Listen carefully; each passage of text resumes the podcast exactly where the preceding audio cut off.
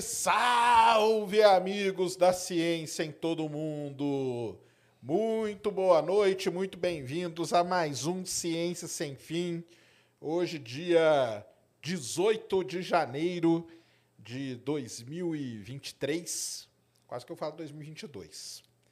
2023, estamos aqui, eu e a Ned. Tudo bom, Ned? Muito Tudo boa noite. Tudo bom, Sérgio? Boa noite. Boa noite, queridos humanos. Estavam com saudade? Isso aí, voltamos, né? Então, depois de muitos pedidos, milhões e milhões de pedidos, estamos de volta aí para mais uma temporada aqui do Ciência Sem Fim. É, com muita coisa aí legal. Lembrando, né, a todos vocês, sigam o Ciência Sem Fim aí nas redes sociais todas, né? Arroba Ciência Sem Fim no Twitter, no Instagram. Vocês vão seguir. Lembrando que a gente gosta de fazer esse programa aqui com a participação de vocês. Então, as maneiras de participar. A principal é pela plataforma nv99.com.br barra Ciência Sem Fim. Que, Entra- inclusive, pode mandar áudio, mandar vídeo. Isso mesmo. Então você pode mandar áudio, você pode mandar vídeo. É um valor fixo lá, tá? Você vai ver lá o 100. Aquilo lá não é 100 reais, tá? Na verdade são 10 reais. Aquele lá é a Sparks, que é a moeda interna aqui. Mas você pode mandar, então, a sua pergunta, a sua questão e ajudar a gente aqui nesse programa, pelo YouTube também. E é compartilhem também a live, né? Porque, para quem ainda não sabe que a gente está voltando, vocês compartilhando ajuda o pessoal a descobrir que estamos de volta. Isso mesmo. Compartilhe, deixe seu like aí. Faça todo o pacotão aí, youtubístico, como eu chamo, para a galera saber que estamos de volta. Beleza? É isso? De É recados? isso. É isso. Então tá. Então eu e a Ned nós conversamos aí, né, para esse retorno. O, ano está apenas começando, né? E a gente, o ano passado a gente fez, né? Foi uma retrospectiva, né? Então, pra, para começar o ano, a gente pensou assim: por que não fazer uma retrospectiva do que aconteceu em 2022? Não é isso, Ned? Exatamente. Então. Umas férias que o pessoal, inclusive, comentou. Mas vocês avisaram que teriam férias? Nem a gente sabia, né, Sérgio? É, exatamente. Acabou que foi meio uma pausa aí sem Improvisada, avisar. né? É, uma pausa sem avisar. Mas iremos avisar agora quando tiver que parar, almoçar alguma coisa, tá? Fiquem tranquilos. E então separamos aqui algumas coisas para falar. O que a gente esquecer, vocês lembrem. E amanhã nós vamos fazer o- as coisas desse ano, né? Então para vocês o que aconteceu e o que tem para acontecer esse ano que esse ano de 2023 tem bastante coisa também, tá? Bastante coisa, muito evento astronômico legal pra caramba para é, acontecer aí no decorrer. Beleza? O pessoal é isso tá então? falando que seu som tá mais baixo porque você tá falando longe do microfone. Longe, tô falando pertíssimo aqui, ó. Como assim longe? Melhorou aí? Melhorou. Melhorou? Então tá. Então, beleza. Então, é o seguinte. Começando aqui, marquei aqui. Pode Vamos- falar. Vamos começar com uma, uma primeira pergunta do Miguel. 2022. Teve Mundial do Palmeiras? Isso ainda continua sem, né? Continua sem e vai que 2023 também vai continuar sem, né? E agora, do jeito que vai ser o Campeonato Mundial de Clubes, cara, sim, sinceramente, vai ser muito difícil, né? Se não ganhou até agora, não ganha mais. O problema também é o seguinte, como vai mudar a disputa do Campeonato Mundial, provavelmente nenhum outro Mundial vai valer mais. Aí vai começar tudo zero de novo, né? Mas continuamos. Isso aí, cara, é eterno, tá? Não tem não, não, nada de novidade nisso, né? Nada de novidade disso. E agora vai começar aí o Mundial de Clubes e começa agora, né? Comecinho do ano aí também. Veremos. Flamengo, né, que tá, né? Representando. Desculpa aí. É. Vamos ver, né? É o último aí desse esquema aí. Vamos ver se vai funcionar. Beleza, então. Então, vocês vão mandando aí suas perguntas, suas críticas, sugestões e lembranças. A primeira coisa que eu separei aqui para falar para vocês, é, aliás, acabou de fazer aniversário de um ano aí, essa semana, que foi o seguinte: no dia 15 de janeiro de 2022, para quem não sabe, para quem não é ligado nessa área, aconteceu uma das maiores erupções vulcânicas já registradas na humanidade, que foi o vulcão chamado vulcão Rungatonga. É um vulcão que fica ali no meio do Pacífico. Ele entrou em erupção. Aliás, ele já tinha ali sinais que ele iria entrar em erupção desde o final de 2021 e entrou em erupção. O problema é que não foi qualquer erupção. Foi uma erupção gigantesca. Para vocês terem uma ideia, gerou, matou, para quem não sabe, matou pescadores no Chile, tá? A tsunami que foi gerada. Sim, gerou tsunami. Ondas gigantescas, devastou ilhas ali perto e chegou a matar um pescador lá na costa do Chile.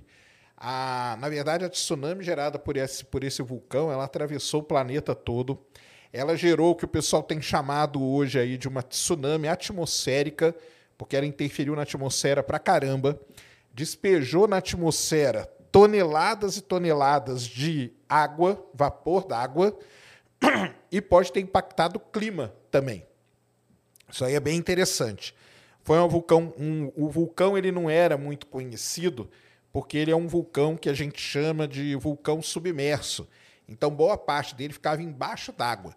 Por isso que, na hora que ele entrou em erupção, ele jogou toda aquela água, vaporizou imediatamente, né? Toda aquela água jogou toda aquela nuvem gigantesca para cima e chegou, se não me engano, a mais de 30 quilômetros de altura, ou seja, chegou na estratosfera, tudo isso. Então, uma erupção aí acabou de fazer um ano, e para vocês terem uma ideia, até hoje ela está sendo estudada, porque esses eventos assim, lá em 2004, 2004, teve aquele terremoto na Indonésia, né, que teve aquela tsunami lá, que virou até filme e tal, lembram disso? Ficou famosa. É, aquela tsunami lá, ela ficou sendo estudada. Aliás, tem até hoje, se você procurar na literatura, você acha artigos sobre aquele terremoto e sobre o tsunami. Esse vulcão aí, o Runga Tonga do ano passado, ele vai entrar para a história. Já entrou para a história, na verdade. É, ele é considerada a maior erupção vulcânica desde o Krakatoa, para vocês terem uma ideia. E é devastador, é assustador, mas é incrível, é lindo, né, de é, ver. Exatamente. É muito bonito. Tem as fotos dele, cara, muito famosas. Coloca aí, Christian, aquelas imagens lá. Ô, Sérgio, antes de colocar as fotos, a gente esqueceu de uma coisa assim. Hum. O emblema. Temos emblema. Ah. Então vamos lá. Joga o emblema aí na tela, Christian. Tá aí, ó. O emblema aí de 2022, né? Pra gente assistindo aí a retrospectiva. E para resgatar o emblema, o código é 2022. 2022. Então resgatem aí o emblema para a coleção de vocês. Show? Então é isso aí. Então coloca lá, Christian, aquelas imagens as imagens desse vulcão ficaram muito famosas também porque os satélites né, registraram aquela coluna de vapor d'água lá subindo e atingindo a estratosfera. Então isso aí foi uma das grandes coisas aí. Primeira, né? Foi logo no comecinho do ano. Olha aí, ó. Pega aquela segunda ali, ó.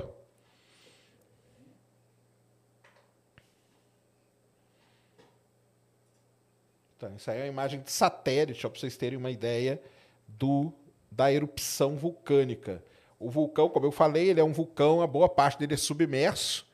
Então a gente não tinha, ele não era um vulcão tradicional, como vocês conhecem, mas foi aí um negócio assim é, impressionante mesmo que aconteceu e acabou de fazer um ano, tá? Então tá aí uma das grandes coisas aí do ano de 2022. Certo? Certíssimo? Alguém comentou alguma coisa sobre isso? Vão comentando aí. Vocês lembram? O que vocês acham? E podem ir falando aí numa boa. É, o Ítalo ele perguntou se uma erupção pode acelerar o inverno. Ah, então, essa, para você ter uma ideia, Ítalo, é o que eles estão eles estão estudando isso aí ainda, né? O que, que acontece quando você tem uma erupção muito grande? A última grande erupção que a gente teve na Terra foi a do Pinatubo. Vocês lembram do vulcão Pinatubo? Ele foi muito famoso também.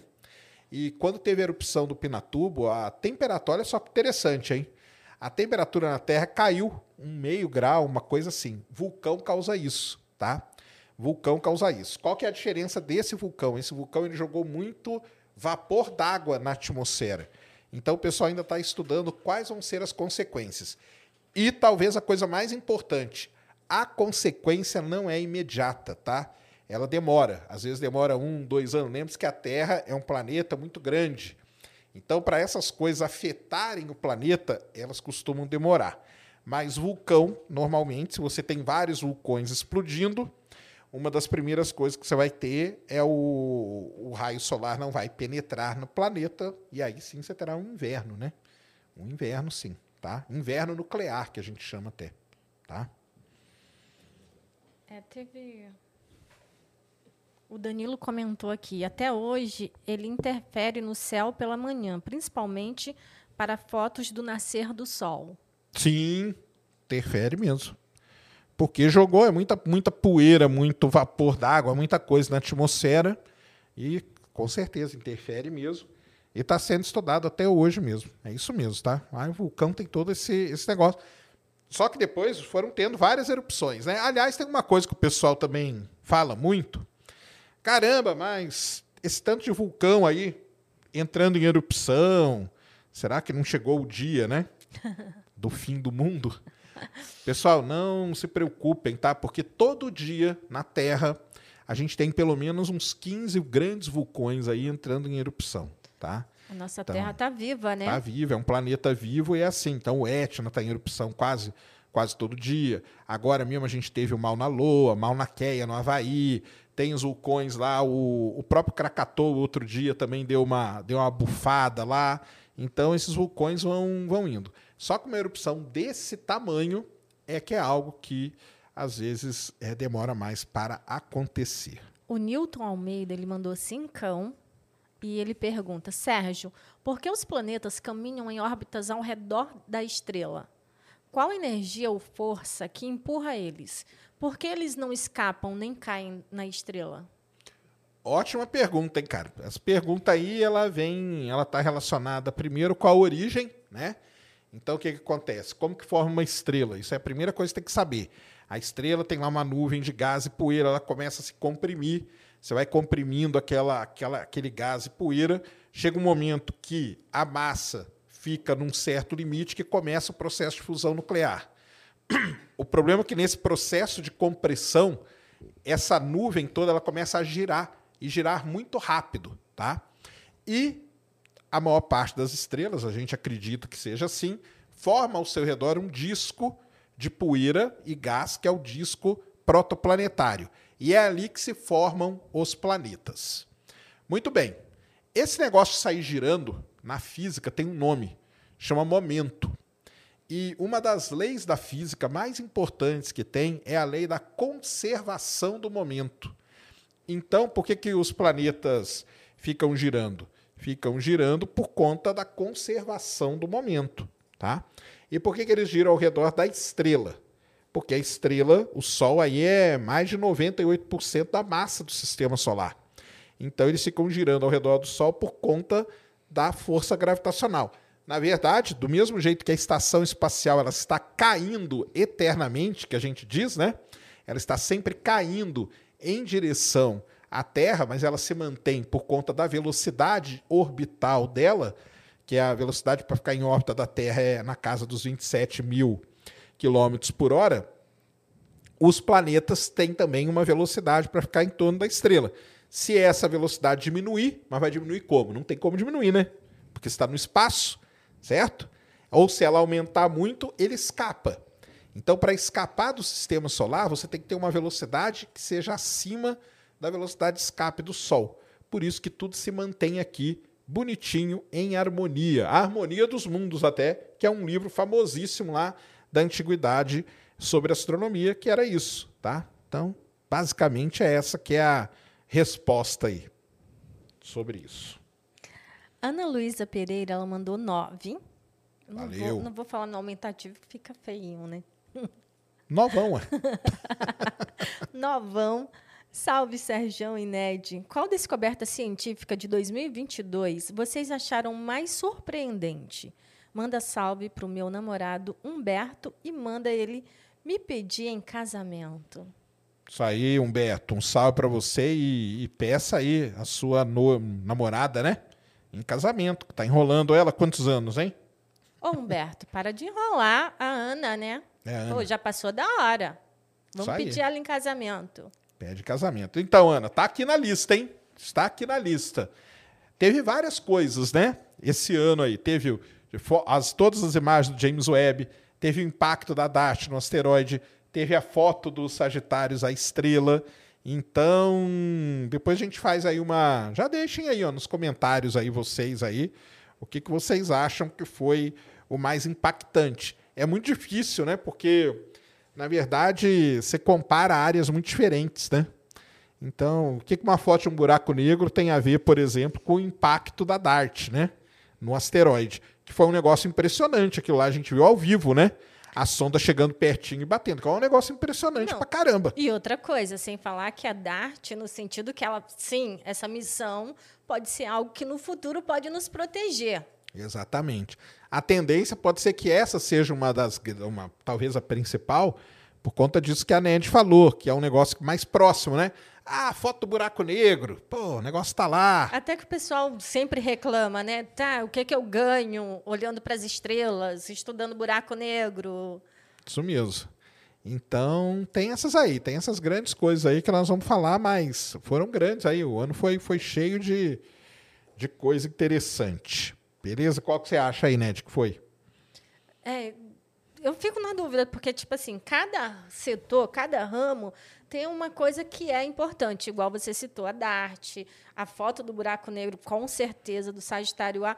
Inclusive, recentemente, eu estava comentando no meu Twitter, tinha gente que falou que ainda não. é, eu fiz uma postagem e comentaram que ainda não se tinha certeza que existia um, um buraco negro no centro da Via Láctea. E eu comentei, sim, existe. Já temos até, entre aspas, foto.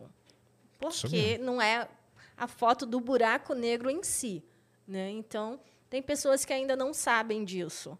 E são, eu acho que e o James Webb, né? O James Webb E o James Webb, É. né? Que foi lançado, na verdade, no Natal de 2021, né? Mas aí entrou em operação mesmo. E quando ele descobriu um exoplaneta, a primeira coisa que eu pensei foi o seguinte: ah, refutou o Sérgio. Todas as vezes que te perguntavam, é, o James Webb vai descobrir é, exoplanetas? Você falava, não, porque o James Webb não foi construído para isso. Exatamente. James Webb refutou Sérgio Sacani. Oh. Isso aí é muito fácil. Ai, ai. É, tem pergunta aí, Christian? Tem. Ah, só. Áudio. Só colocar, né, tem, um, tem uns três áudios e mais uma outra pergunta. Na hora que vocês falaram do, do emblema, deu um probleminha aqui, eu não consegui mostrar pro pessoal. Só vou colocar aqui só pra galera ver rapidinho o emblema. Beleza, joga aí, ó. Estão vendo agora? Estão vendo, pessoal? Olha o emblema, tá muito lindo. Beleza. Aí agora eu vou colocar ali o- os áudios pra gente ouvir. Temos áudio do Minuto Jovem. Boa, Minuto Jovem. Tá, manda lá.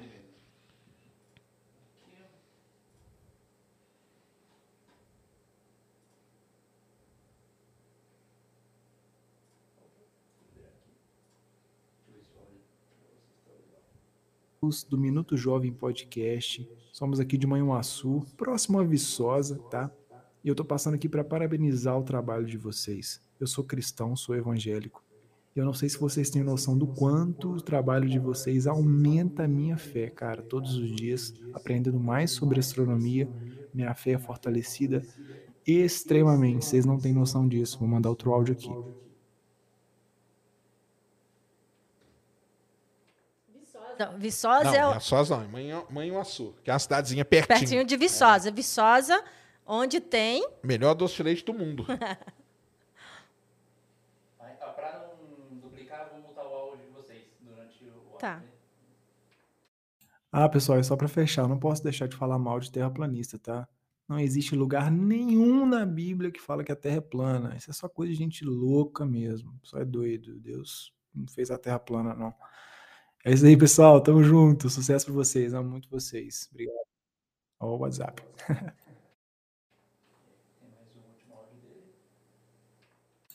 Tem muita gente que coloca a ciência e a religião como opostos, né? Ou eu sou crente ou eu acredito na ciência. Não, cara, a ciência é algo de Deus, no meu ponto de vista. Eu acho que deve ser um ponto de vista de todos os cristãos, né? Um professor de física que veio aqui, que é cristão também, ele disse, cara, para mim Deus criou as leis da física. E é isso. Isso é muito massa. Pessoal, sucesso para vocês. Serjão, bora participar com a gente aqui do Minuto Jovem. Manda uma mensagem pra gente aí, pessoal. Vou fazer um corte e postar no Instagram. Valeu aí, Minuto Jovem. Aí, falando direto de Manhuaçu, cidadezinha pertinho de Viçosa. Melhor doce de leite. É, me chama aí, cara. Eu vou em Manhuaçu só pra comprar o doce de leite hein, em Viçosa. Pertinho do, doce, do melhor doce de leite do mundo. Pô, doce de leite aldeia. Obrigado aí, cara. É, você tem razão, cara. Esse negócio aí, essa visão aí de. Ah, que uma coisa não. Tá, não tem nada a ver, né? Ou Inclusive, seja, grandes cientistas do passado eram religiosos, né? Muitos. O próprio cara que, que ajudou a fazer a teoria do Big Bang, ele era padre, né, cara? Só pra você ter uma ideia, né? Então é, é isso mesmo aí. Um grande abraço aí. Sigam aí, galera. Minuto Jovem. Valeu. Rodrigo Alves. Boa noite, Sérgio Neves. 2022, a lista de convidados foi muito boa. Poderiam dar uma palhinha do que tá por vir em 2023. Podemos falar assim. Ah, o Juliano Rigueta é, um cara legal mesmo, tá? Tá sim. Incrível o último, último vídeo dele com homenagem. Ah, foi mesmo. Ele é um cara muito bom, ele faz umas edições muito bem feitas, viu? Valeu aí, Rodrigo Alves. É, o 2022 foi muito legal, aí 2023 está começando, né? Vamos ver essa semana, semana que vem, na outra semana já tem gente que vocês gostam. Essa semana mesmo, né? Já tem aí, já viram a agenda, né? Dessa semana. Então, Soares estará aí para a gente falar do relatório dos discos voadores, né? A gente foi lá no Vilela no dia que ia sair, acabou que não saiu. Então, mas agora nós vamos estar aí comentando sexta-feira junto com o Soares, tá? E vai ter aí vários convidados aí, vamos atrás dessa galera aí que tem muita gente boa aí para chamar. Obrigadão, cara. É, Isaac mandou cincão. Serão, fazendo um balanço da... Serjão, é que ele escreveu errado. Fazendo um balanço da tua divulgação científica, você está satisfeito com o retorno do público? Eu, particularmente, cara, tô, claro que tô, ué. Pô, excelente, né? Que a gente posta vídeo, faz um monte de conteúdo aí, uma galera começa a conversar sobre e assistir, ver. Eu tô super satisfeito. Poderia ser maior? Poderia, mas tô satisfeito. E você, Ned? Também, o carinho do público ele é, é muito legal e a questão da gente ver mais pessoas se interessando por ciência, por astronomia, eu acho que a gente está no caminho certo. Eu acho que é assim. Tanto que a gente vê mais páginas e mais páginas é, sendo criadas na intenção de fazer a divulgação científica. Isso mesmo. Muito legal. Continuem e criem mais aí. Todo mundo aí é um divulgador científico em potencial. Beleza? É... O Rodrigo Alves mandou dezão, mas ele não comentou nada. Mas ele mandou ali na plataforma. É. Deve ser o mesmo, né? José Reis mandou vintão. Opa. Boa noite, que bom que voltou. Parabéns. Então, vi seu vídeo sobre as estrelas do extremo da Via Láctea. Muito bom. Surgiu uma dúvida. Qual a velocidade de escape para uma estrela, entre aspas, sair da Via Láctea? Excelente pergunta, cara. Eu não faço ideia, tá? Teria que procurar aí esses, esses, números, a gente não sabe. Se você souber a resposta. É, procura, procura aí, ô Christian, vamos procurar aqui, ó. A gente vê aqui, ó. Coloca assim, ó. É, é, Milky Way Escape Velocity. Escreve aí no Google assim, vamos ver se aparece. Mas é verdade, né? Muito legal. Deve ser uma velocidade bem alta, tá? E tem estrelas mesmo que escapam. Tem estrelas que escapam do sistema, né? Aliás, planetas que escapam do sistema solar. E tem estrelas que vagam aí entre, entre as galáxias, né? Estrelas intergalácticas, que o pessoal chama. Então tem tudo isso. Entra aí e escreve assim, ó. Milky Way Escape Velocity. Então, de acordo com o Google, a velocidade de escape é de 550, né? 550 quilômetros por segundo. Agora entra aí no Google e escreve assim, ó, quilômetros barra S para quilômetros por hora, vai. Para a gente ter uma ideia em quilômetros por hora. Para converter aí.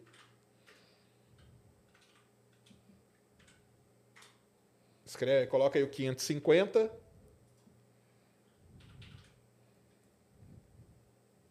Não, é o contrário. Coloca 550 ali, ó, no quilômetros por segundo.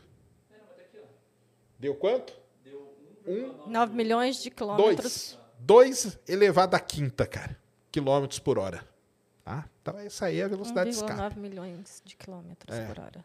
É, pá, arredonda aí, ó. É. 2 milhões de quilômetros por hora seria a velocidade de escape da Via Láctea, tá? Então, se tiver, um, às vezes tem, né? Às vezes acontece. Se tem um buraco negro, às vezes ele dá um tranco em alguma estrela, a estrela sai.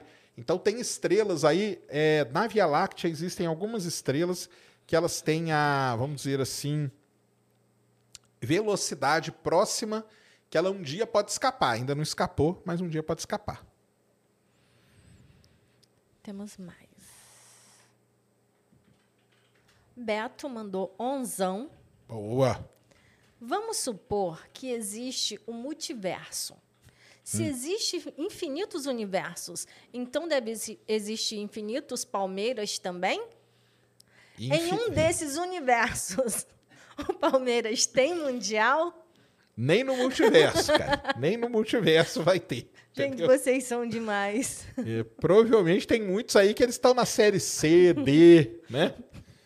Y. Gente tem cinco mundiais. Somando, né, nos multiversos, né? Tem tudo aí, as Não tem, cara. Nem, nem, no, nem no multiverso da loucura lá do Doutor Estranho tem mundial, viu? Essa foi boa. Foi, muito boa. É isso aí mesmo. Isso aí. Ai, ai. Tem mais alguma? Marcelo Valentim mandou cincão. Boa noite, Serjão e Ned. Parabéns pelo trabalho excelente. Aprendi muito com vocês. Tamo Quando, junto. Quando vocês acham que teremos fusão nuclear eficiente?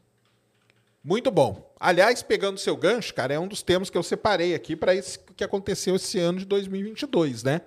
Então, para quem não ficou ligado, no finalzinho do ano, né? Eu falei uma coisa do começo, aqui não tem muita ordem não, tá? Mas já é uma coisa aqui que eu marquei como uma das grandes coisas aí que aconteceu em 2022, e eu vou aproveitar a sua pergunta para falar disso. Então, no finalzinho do ano, foi anunciado a fusão nuclear eficiente, cara, tá? Fizeram uma fusão nuclear de forma eficiente lá num laboratório nos Estados Unidos. É, só que, prestem atenção agora, é diferente daquela outra fusão nuclear. É fusão nuclear também? É. Mas vamos lá. A fusão nuclear que a gente está acostumado a ver são os reatores lá, basicamente aqueles reatores tokamak que a gente chama, que tem na China, que tem na Alemanha, que tem na França, que tem em vários lugares, aonde você faz o quê? Você acelera os íons e colidem eles. Esse é o tipo, vamos ser, básico da fusão nuclear. Só que um pesquisador, um físico lá nos Estados Unidos, na década de 50, ele pensou o seguinte: caramba, se eu pegar um determinado elemento, uma pastilha de um determinado elemento, e der muita energia para ela, os íons dela vão tender a escapar. Só que se eu der muita, muita energia, eles vão colidir antes de escapar. E aí eu tenho a fusão nuclear. Então, a fusão nuclear feita nos Estados Unidos no final do ano, aliás, quem é do, do Jornada nas Estrelas vai saber muito bem, porque o laboratório que foi feito é usado né, num, num, dos, dos filmes né, do Jornada nas Estrelas. É um laboratório muito famoso que tem nos Estados Unidos. Eles conseguiram fazer, porque a pergunta do, do, do nosso ouvinte aí foi é, fusão nuclear eficiente. Por que, que ele perguntou isso? Porque ele sabe que a fusão nuclear tem um problema muito grande que normalmente você gasta mais energia do que você produz. Aí não adianta de nada, né? Eu vou gastar 10 para produzir 5, não, não vale a pena. E o que aconteceu nos Estados Unidos no final do ano, que essa fusão nuclear feita com laser, então eles tinham lá uma pastilha de um elemento, atiraram laser, que são os lasers mais poderosos do mundo, ficam nesse laboratório, e eles conseguiram o que a gente chama de um superávit de energia. Ou seja, pela primeira vez na história, através da fusão nuclear, eles conseguiram gerar mais energia do que a energia consumida. E isso foi um passo assim muito importante para muita coisa. Foi um pouquinho só, mas esse pouquinho agora eles sabem o caminho. Isso que é importante e agora a partir disso eles podem fazer. Então, só como eu falei, né? É bem diferente das outros tipos de fusão que a gente vê por aí. É, isso é um negócio muito importante. Teve live lá do Congresso até americano, na Casa Branca, eu acho que teve. Porque é um negócio sim realmente surpreendente. Imagina que esses caras estão nesse laboratório tentando fazer isso desde o final da década de 50, começo da década de 60, e só agora eles conseguiram. Então, para você ver como que o negócio da ciência é um negócio complicado. Mas quantos anos, né? Aí, cara, para isso aí virar um negócio assim rotineiro, eu não faço ideia. Tem gente que diz que é nunca, nunca eu já acho que não é, porque senão esses caras não tinham conseguido. Mas existem aí previsões de 30 anos, as mais otimistas, 50 anos, entendeu? Então, por aí vai. Mas se eles conseguiram já, né? Provavelmente vai acontecer. Então, isso foi uma das grandes coisas aí da ciência, não, é, não tem a ver com espaço, né? Mas da ciência mesmo, que foi a fusão nuclear é, eficiente no finalzinho do ano aí que o pessoal conseguiu fazer. Beleza? Beleza. Temos perguntas aqui. Flá, Flavinho do Pneu, lembro dele. Flavinho do Pneu, sempre tá com a gente, é, né? isso aí, sempre tá aí. Sérgio, eu acredito na astronomia e não levo muita fé na teoria da evolução. Acho que tem pouca evidência. Como assim pouca, cara? Tem como eu ser físico sem acreditar na evolução? Cara, o negócio é o seguinte: na, na, na base, as duas coisas estão calcadas no que a gente chama de metodologia científica, né? Eu já eu falei, né? Até falei com o Pirula aqui da, da última vez que ele teve aqui, né, cara? Já, já falo isso várias vezes. O problema da teoria da evolução é o nome dela, cara. Entendeu? Se ela chamasse teoria da adaptação, seria muito mais bem aceita e não teria tanta dúvida, assim como a sua própria dúvida, entendeu? Mas a gente tem nós mesmos, né? Nós mesmos, os seres humanos, nós somos a maior evidência da teoria da evolução, cara. Nós começamos lá, os hominídeos lá é, andavam meio esquisitos, subiam em árvore e tal. Hoje nós estamos tudo aqui, ó, sentadinho, bonitinho e tal. Então, nós somos uma da, das maiores evidências da teoria da evolução. E se você pegar bichos, né, que desenvolvem bico de um jeito, bico do outro, é, mão, a mão como ela foi mudando para poder mexer com as coisas. Então, assim, cara, evidência é o que mais tem na teoria da evolução. Então, e outra coisa, né? Você colocou uma palavra ali que ela é muito complicada, que é acreditar. É, então. Você não tem que acreditar, tá? Aí pronto, já cortou. Não tem como ser cientista se você tem uma crença. Exatamente. Então, a questão não é acreditar, cara, é você, igual você falou ali, né? Então, é, você é físico, né? Então, você pega as coisas da física, tudo tem evidências.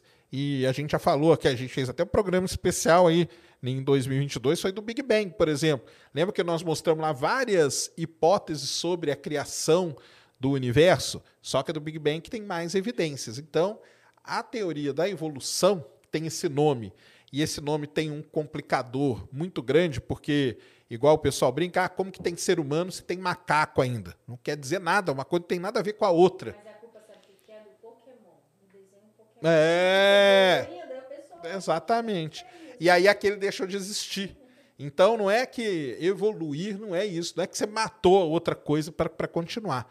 Então, um, se mudassem o nome para a teoria da adaptação, eu tenho certeza absoluta que ela seria muito mais aceita e não teria todo esse negócio, entendeu? Porque a evolução ela diz isso, mas não é. E você aí como físico sabe disso. É o lance lá do Newton com, com Einstein, né? A, a, relatividade ela é uma evolução da gravitação do Newton. Quer dizer que a do Newton deixou de existir? Não. Então, teoria da evolução é isso aí. Tem muita evidência, cara. Muita, não é pouca não, viu? Pelo mundo afora, por bichos de tudo que é tipo, de espécies, crocodilos e passarinho, e em cada sistema deles ali você encontra muita, muita evidência, tá? É.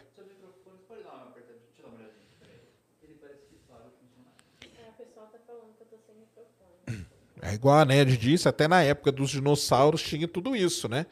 e alguns mamíferos. Então, cara, sim, é muita evidência, tá? É muita evidência que é estudada, que é e que é comprovada, né? Então, assim. Olhada. Pode falar. Oi. Ah, acho que agora voltou. É. Mas eu nem encostei nada aqui. Estranho. Deixa eu ver o pessoal como é que tá. Falem aí se tá tudo ok com o áudio da NED aí, galera.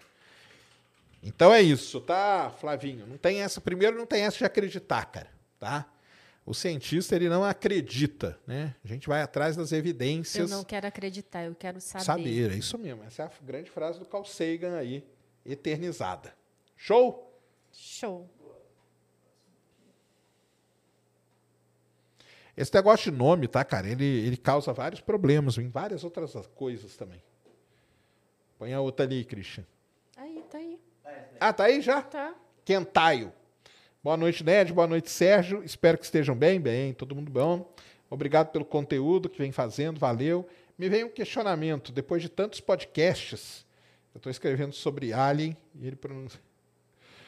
Com tudo que você ouviu. Ué, peraí. Me veio um questionamento, depois de tantos podcasts, com tudo que você ouviu, consegue concluir o ano com. Eu estou escrevendo sobre Alien e ele pronuncia sobre o tema. Não entendi nada.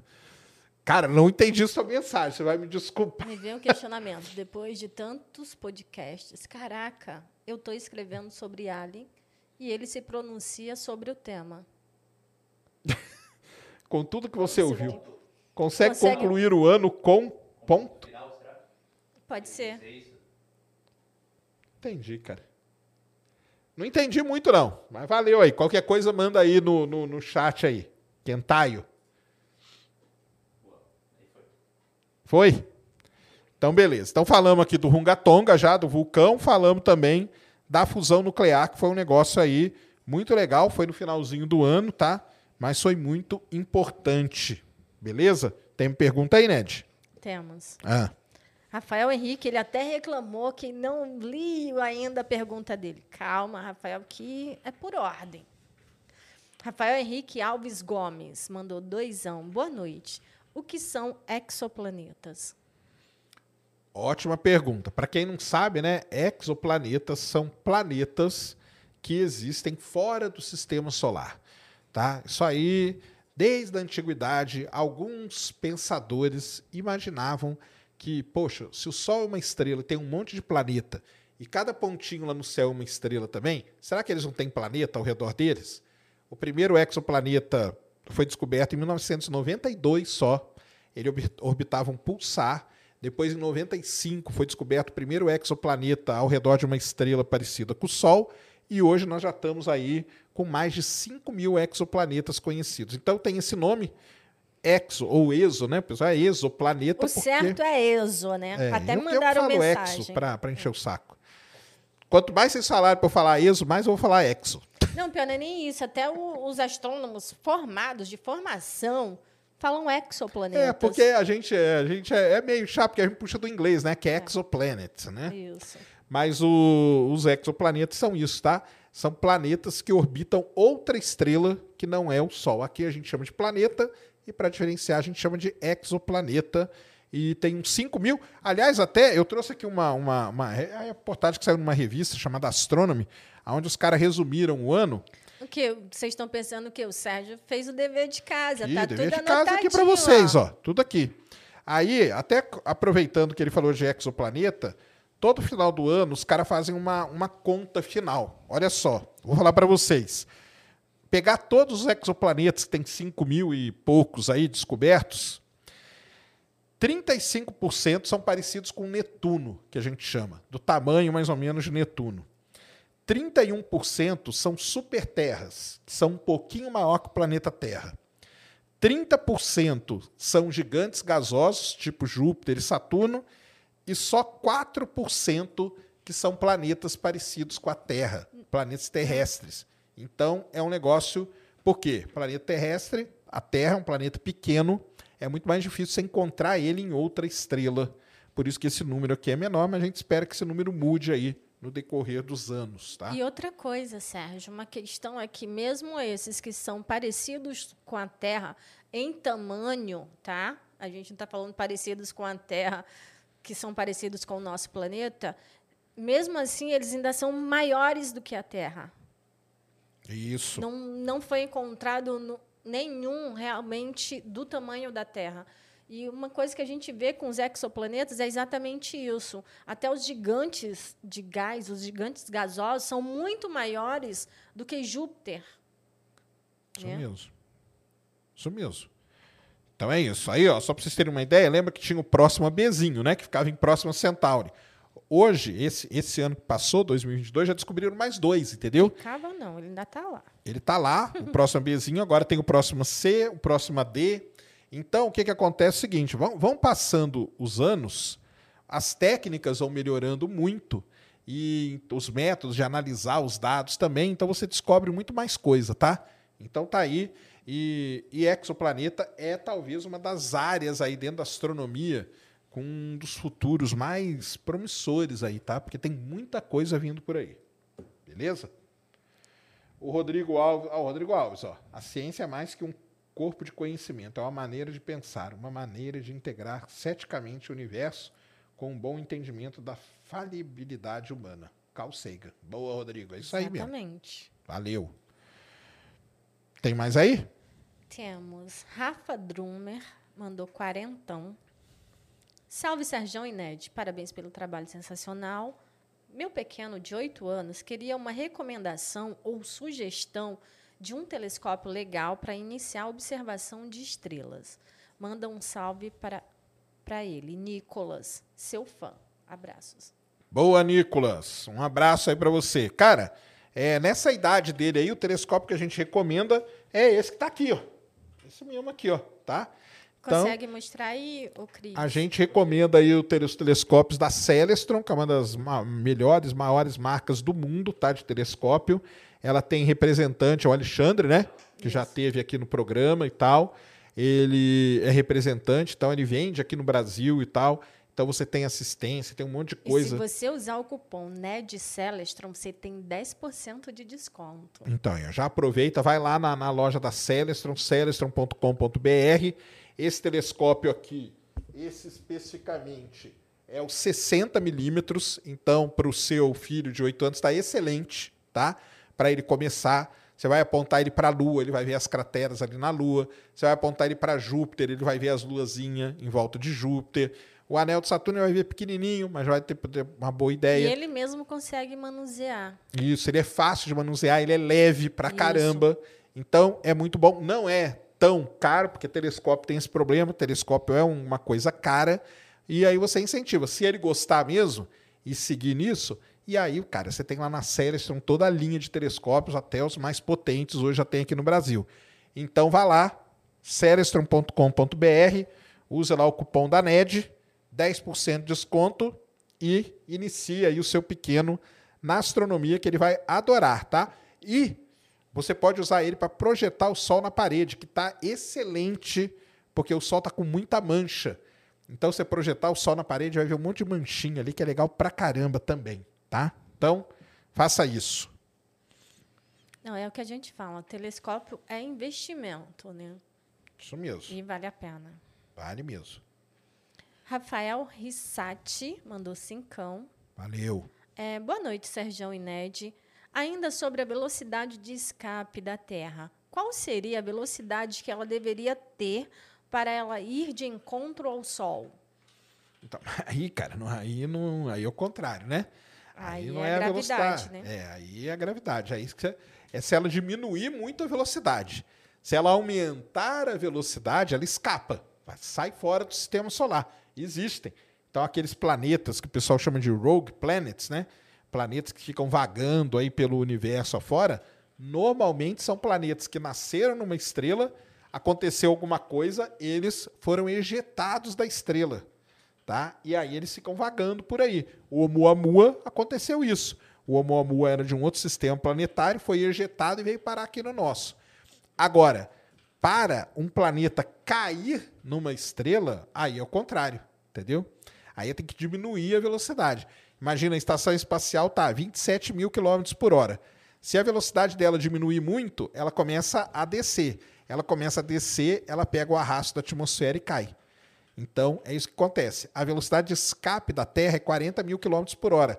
Então, se a ISS dá um problema e ela acelera muito, ela vai embora, entendeu? E agora, para a velocidade mínima, então a velocidade mínima para a Terra está mantida. O negócio aqui, cara, no espaço, não faz muito sentido isso, porque no sistema solar, né? Porque não tem nada, né? Para frear. O que vai frear a Terra, né? Não tem a translação da Terra, né? Então a gente continua aí orbitando o Sol, mas aí teria que diminuir a velocidade para cair em direção ao Sol, diminuir para escapar, aumentar, beleza? Marcos Marque mandou 19,99 dólares. Opa! Boa noite para todos. Aprendi a gostar de astronomia desde criança. Gosto muito da forma que o Sérgio aborda e ajudar na divulgação e ajuda na divulgação da astronomia. Tento sempre participar de todos os programas. Parabéns. Valeu, muito obrigado aí, cara. Tamo juntasso, hein? Rafael Rissati de novo mandou cincão. Boa noite, Sérgio Ned. Ainda sobre a velocidade de escape. É ah, é a mesma, né? É, tá. ele mandou duas vezes. É, Evandro Hart mandou dezão. Olá, Sérgio e Ned. Boa noite. Mais uma ótima live. Abraços de Limeira, São Paulo. Boa. Um abraço aí. Um salve para Limeira. Kleber Muniz mandou dezão. Boa noite, Sérgio o peso que a Terra tinha há 4,5 bilhões de anos atrás ainda é o mesmo ou ela está mais pesada barra leve? Era bem diferente, né, cara? A Terra, quando ela se formou, ela era uma, uma, uma bola de magma, né? Então, você não tinha muita rocha ainda, você tinha um núcleo e não tinha muita rocha. Com o passar do tempo, tudo isso foi se cristalizando, se solidificando e tal, e a Terra foi adquirindo aí a massa, né, que ela tem hoje. Então era diferente. Fora isso, né, há 4,5 bilhões, igual vocês falou aí, a Terra sofreu um monte de impacto e tudo mais, teve teia que bateu, que arrancou um pedaço. Então, essa massa vai variando. E a Terra, ela vai ficando cada dia mais gordinha também, porque cai muito asteroide nela e tal. Então ela vai crescendo, sim, um pouquinho de nada mas acaba crescendo. Tá? Então a massa tem essa, tem essa diferença aí do, do de como era e como é hoje. Tá? Falar em Teia, o meu sobrinho de sete anos, o João, ele falou assim para mim: Tia, você sabia que aquele planeta que bateu na Terra e formou a Lua ainda existe? Por quê? Se ele bateu na Terra e formou a Lua, então ainda tem pedaços dele na Lua, então ele existe. Falei, exatamente. Na verdade, ele está quase certo. Tem pedaço dele na Terra. Porque tem uns pedaços no, no manto da Terra que tem uma variação que alguns, boa parte dos pesquisadores dizem que são pedaços de teia que estão aí boiando no manto terrestre. E na Lua também tem, né? Afinal, se bateu. É porque na Lua, chocou. não, mas é que na Lua, a Lua ela pode ter sido um negócio arrancado, entendeu? Pode ter, sim, resquícios, né? É, Mas um pedaço mesmo está na Terra. Passou direto. É. Pode ter alguma coisa e agora? assim. Aí, uma teoria boa para vocês. É isso aí. Tem mais aí? Temos. Rodrigo BR mandou cincão. Onde eu compro esse doce de leite pela internet? aí é o pessoal de Viçosa, cara. aí não é comigo. Procura aí na internet aí doce, doce de leite de Viçosa. Lá tem uma briga lá entre Viçosa, Ubá e umas cidadezinhas lá de quem faz o melhor doce de leite do mundo, tá? Então, procure aí. Eu não sei, faz muito tempo que eu não como Mas doce de leite Viçosa. Mas você, o é melhor... Viçosa, com certeza. Apesar que tu ganhou um... Ganhei um que era dali do interior de Minas também. E falaram que era melhor do que o é... de Viçosa. E aí? Mas acho que o de Viçosa ainda ganha. Ih, caraca. Marcelo Valentim mandou doisão. Sou mais otimista com a China nessa década já teremos? Não sei, era alguma coisa que a gente estava comentando. Ah, sim, deve ser da fusão nuclear. Pode porque ser. a fusão nuclear na China ela está muito avançada. Isso é verdade, sim, cara. É verdade mesmo. Tem muita gente que aposta muito que a China deve ser o primeiro país aí a ter a fusão nuclear. Embora exista um grande projeto mundial chamado ITER, que tem vários países do mundo juntos que pode passar. Mas você tem razão, a China é um país muito avançado. China, Alemanha, França também, tá? Mas é, você tem razão, sim. Uma boa aposta aí. É, Luiz Hoff mandou cincão. Eu queria investir entre 3 e 4. Penso em binóculo, mas também no telescópio. Poderiam me dar uma luz? Celestron.com.br. Lá. Telescópio. Telescópio é melhor. Não que seja melhor, tá? Na verdade, eu indico os dois. Eu tenho os dois. É que depende muito do que você quer ver. Se você quer uma visão. Por exemplo, para ver o, o cometa. Binóculo é excelente para a gente tentar ver o cometa, porque para você encontrar com, com o telescópio é mais difícil. Ah, se você quer uma visão mais ampla do céu, o binóculo é excelente. Então, mais se você procura observar algo mais específico, como um planeta, ah, a Lua, então o telescópio, tá? Mas com binóculo você consegue ver também Júpiter, consegue ver um pouco das, das luas de Júpiter, o anel de Saturno também consegue, consegue ver algumas nebulosas, mas com tripé, tá? Porque com a mão não adianta, porque você treme e é difícil. Exatamente isso.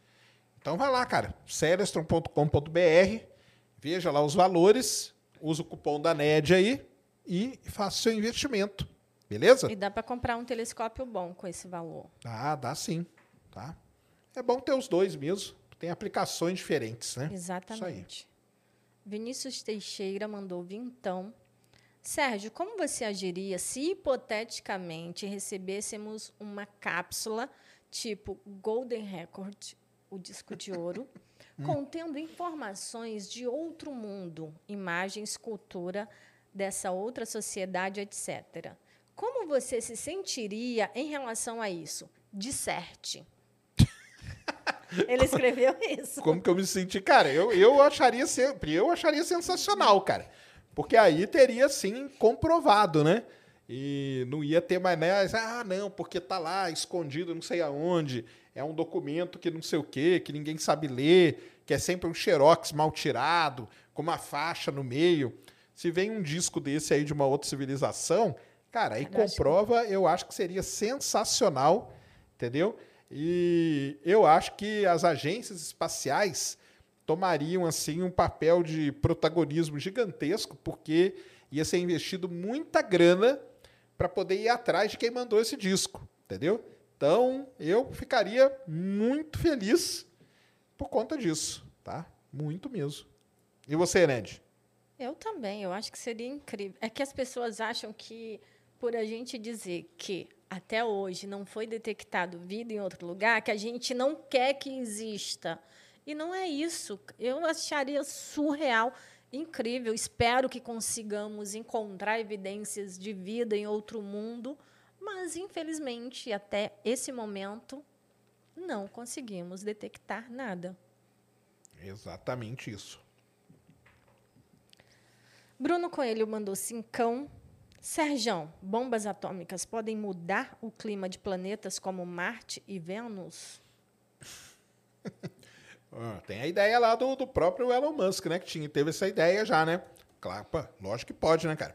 Você explodir uma grande quantidade de bomba atômica numa determinada potência, você pode mudar sim. Porque no caso de Marte, por exemplo, você levantaria toda aquela poeira de óxido de carbono e tudo que está no solo, jogaria na atmosfera. E isso era uma ideia que, você, que existia, chama Nuke Mars, a ideia, né? Que é jogar bomba atômica em Marte e você deixar a atmosfera de Marte mais espessa, com isso você esquentando o planeta aos poucos. Então, sim, tá? Se você só teria que ser uma grande quantidade de bomba atômica com grande potência e mudaria sim, mudaria muito esses planetas, tá? Tem mais perguntas, mas você quer falar sobre mais alguma Tem coisa? bastante coisa para falar aqui, ó. É. Então vamos falar aqui mais algumas coisas. Ó, teve antes de entrar nas mais importantes, tá, pessoal? Teve aqui uma outra coisa, teve uma coisa triste também no final do ano, né, que foi o fim da missão Insight, né? Então a missão Insight da NASA, que era aquele lander, né, que ficava parado lá, chegou ao fim, tá? Na verdade, já era meio esperado. Era programado. Inclusive, ele foi além do que ele foi programado. E as pessoas, eu acho incrível é que as pessoas comentam no- nas nossas postagens, tipo, ah, mas era só a NASA mandar isso e isso. Gente, vocês acham mesmo que a NASA vai fazer uma missão onde ela não vai pensar tudo o que pode acontecer? Se tivesse a possibilidade de colocar, até falaram, um espanador para limpar a poeira da Insight, eles teriam feito. Então, a missão ela tem um, um tempo de duração. E ela foi, acabou indo um pouco além. Isso mesmo. Ela foi além, a maior, a maior questão que o pessoal falou, ah, por que que não colocou um negócio nuclear nela, né? Porque a missão Insight, cara, vocês têm que entender o seguinte, as missões da NASA, elas são divididas em programas. Tem programas onde se gasta muito dinheiro, por exemplo, o James Webb, 10 bilhões de dólares, o Perseverance, 3 bilhões de dólares, e tem missões que você reaproveita coisas de outras missões Para aproveitar a janela, né? isso, para aproveitar a janela e para baratear a missão. Então a missão Insight era uma missão de 800 milhões de dólares, tá? Então com 800 mi com 3 bi, por exemplo. Se você coloca uma pilha nuclear nela, o, pre, o valor dela ia subir, o custo dela absurdamente. E eles não queriam, esse não era o objetivo. Por isso que ela foi de painel solar. Porque muita, ah, mas que é isso? A NASA ainda manda coisa com painel solar? Tem que entender como que é distribuída essas missões. Cada uma tem a sua coisa ali. E ela fez coisas muito legais. E o mais legal de antes do final dela foi que uma semana antes ela tinha tinham publicado o maior terremoto que ela registrou em Marte, um terremoto de magnitude 5, que é praticamente o terremoto que a gente tem na Terra. Então, e uma semana depois veio a notícia que ela ia ser encerrada. Ela cobriu de poeira, não teve como limpar, a bateria lá acabou e tal. Eles tentaram se comunicar com ela duas vezes e aí declararam aí, bem no finalzinho do ano, isso aí foi dia 20, 21 de dezembro, uma coisa assim, declararam o fim da missão Insight da NASA, que nos ajudou muito a entender o interior de Marte, porque ela registrava terremotos, martemotos, né? Que a gente fala. Os Marsquake, que foi legal demais, tá? Então, Marte está vivo? É, então, tem isso aí, porque uma das últimas coisas que ela fez foi detectar uma pluma no manto marciano. Então, a visão que a gente tinha de Marte antes, agora ela mudou. E isso é muito interessante para agora pegar e fazer uma missão mais completa do que ela para poder fazer esse tipo de análise lá em Marte. Então, foi muito legal, mas sempre é triste, né? Final de uma missão aí, não teremos mais aí. Ela não fazia tanta imagem, muita gente falou, ah, mas ela não tem. Não era o objetivo dela também fazer imagem, tá? Tem isso. O objetivo dela era medir a temperatura, que não deu certo, porque o negocinho lá emperrou e tal, a sondinha, né? E deu vários problemas. Era medir os terremotos, aí ela mediu mais de 3 mil terremotos em Marte durante quatro anos de missão. Então foi legal pra caramba e infelizmente chegou ao fim aí em 20, 21 de dezembro. Então a missão Insight eu queria falar dela um pouquinho, tá? Brunão, Souza. Brunão. Brunão Souza esteve em São Paulo, né? Até tocou lá na festa lá do, do Amplifica, né, Brunão? A gente já estava viajando quando o Brunão teve aí. Tá, é, mas eu vi ele tocando lá. É. Salve, salve família do Ciência, já conheci o Christian, vocês ainda não. Vamos nos encontrar só no Mundial do Palmeiras, aí vai ser difícil, né? Esse ano, então, É. O Falcon Heavy teve alguma atualização ou complicação de 2019? Hoje ele é o mais forte ou o posto ainda do Saturno 5. Não, o posto nem Não. é do Saturno 5, viu, cara? O posto é do SLS. O Saturno 5 é o maior, só que o SLS é 15% mais potente. Não, Tá? eu acho que ele está confundindo com o Starship. Com o Starship? Eu acredito que sim, porque o Starship que será o mais poderoso. entendeu? Quando ele lançar, vai ser o mais poderoso. É, o Falcon O Heavy Falcon não. Heavy não. O Falcon Heavy tem ali a potência de um Delta 4 Heavy, tá um pouco mais potente que ele. E agora, teve alguma. Se for o Falcon Heavy, não, a gente teve aí, né? Domingo aí o lançamento do Falcon Não, e no Heavy. final do ano teve lançamento também. Teve. Ele agora Por vai isso ter. que eu acho que ele está confundindo com o Starship. né? Starship estava lá hoje, pronta lá para fazer o teste molhado. Não sei se acabou acontecendo. tá? Mas se for Starship, Brunão, ela deve voar aí final de fevereiro, início de março, de acordo com Elon Musk, tá? Se não der mais muito problema. E aí sim ela vai ser o mais poderoso. O maior, porque ela vai ser maior mesmo, e mais poderoso. Beleza? Vamos se encontrar, cara. Vem aí. O Lucas comentou: Marte Motos, oficina mecânica. Quê? Marte Motos, Ah. oficina mecânica. Pode ser, é uma boa aí, ó. Quem Aí, quiser abrir uma oficina desse nome aí. É que não tem, né, cara? Em inglês fica bonito, né? Mars Quake. Em português fica esquisito, né? Então. Ó, o Rodrigo Alves mandou outra aí. Boa noite. Antônio Abujanra costumava perguntar: o que é a vida? Vocês arriscariam responder? Gosto da definição de que a vida é a maneira como o cosmos encontrou para conhecer a si mesmo. Salve para São aí. São Mateus, Zona Leste aqui, ó. Tá aqui na Zona Leste também. É, cara, esse negócio que é a vida é bem complicado, né? O próprio Carl Sagan, ele, ele falava, né, cara, que é o que, que é vida, né? Será que vida, o, a coisa tem que estar organizada? Tem que se reproduzir, perpetuar, né, a espécie dela? Então, o que é? É muito complicado. Ou uma célula só, ela já é vida? Uma bactéria, você considera como vida? Então, é um negócio assim muito complicado é, definir o que é vida. né? Então, tem as vidas uni... Aí o pessoal foi, foi dividindo, né? Vida unicelular, vida pluricelular, vida evoluída, que a gente chama, né? Que é... Mas aí é outra coisa, né? O que é a vida evoluída? Por exemplo, as formigas que se organizam, se comunicam é, e fazem um monte de coisa, vivem em sociedade e tal, elas não seriam uma vida evoluída? Então é muito complicado, né? O que você acha disso, Ned? É, eu acho que fica mais o questionamento do que uma resposta. Realmente fica só o questionamento. Afinal, o que é vida? Isso Muito mesmo. difícil responder. Bem complicado. É, então, eu falei do fim da Insight, teve uma outra missão também muito legal que acabou esse ano, tá? Que a NASA aposentou, que foi a missão de Sofia, que era aquele avião que levava um telescópio dentro dele, que ajudou, por exemplo, a descobrir água na Lua, tá? Infelizmente foi cancelada a missão e o avião agora está lá num museu para quem quiser visitar. É, esse caso aqui de Sofia é diferente da Insight, né? Porque a Insight teve um problema lá dela. O de Sofia não, foi corte mesmo. Fiquei muito chateada com o corte do Sofia. É, então, porque os caras outra- escolhem, né? Não, e outra coisa, um, um telescópio no avião e que fazia descobertas astronômicas. Fazia muita descoberta, era muito usado, muito bom. Mas, infelizmente, na hora que você pega o orçamento, igual A prioridade não foi. É. Diferente do que o pessoal pensa que a NASA tem grana infinita, ela não tem. Então, aquela grana dela ali que hoje gira na casa dos 20 bilhões de dólares, eles têm que distribuir em tudo. E numa dessas, tem muito lobby também. Só o James Webb foi 10 bi. Só o James Já Webb levou a 10 bi, metade. exatamente. E tem muito lobby, né? Nisso aí também, tem muita politicagem, muita coisa. O Sofia talvez não tivesse uma fo alguém ali para defender ele, e aí acabou sendo cancelado. Mas o avião ele foi levado para o museu e ele fica lá em exposição. Se não me engano, é no Arizona que ele vai ficar.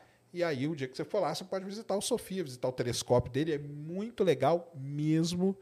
Porque imagina você ter um telescópio dentro do avião, né? O avião não fica parado, né? Turbulência e tudo.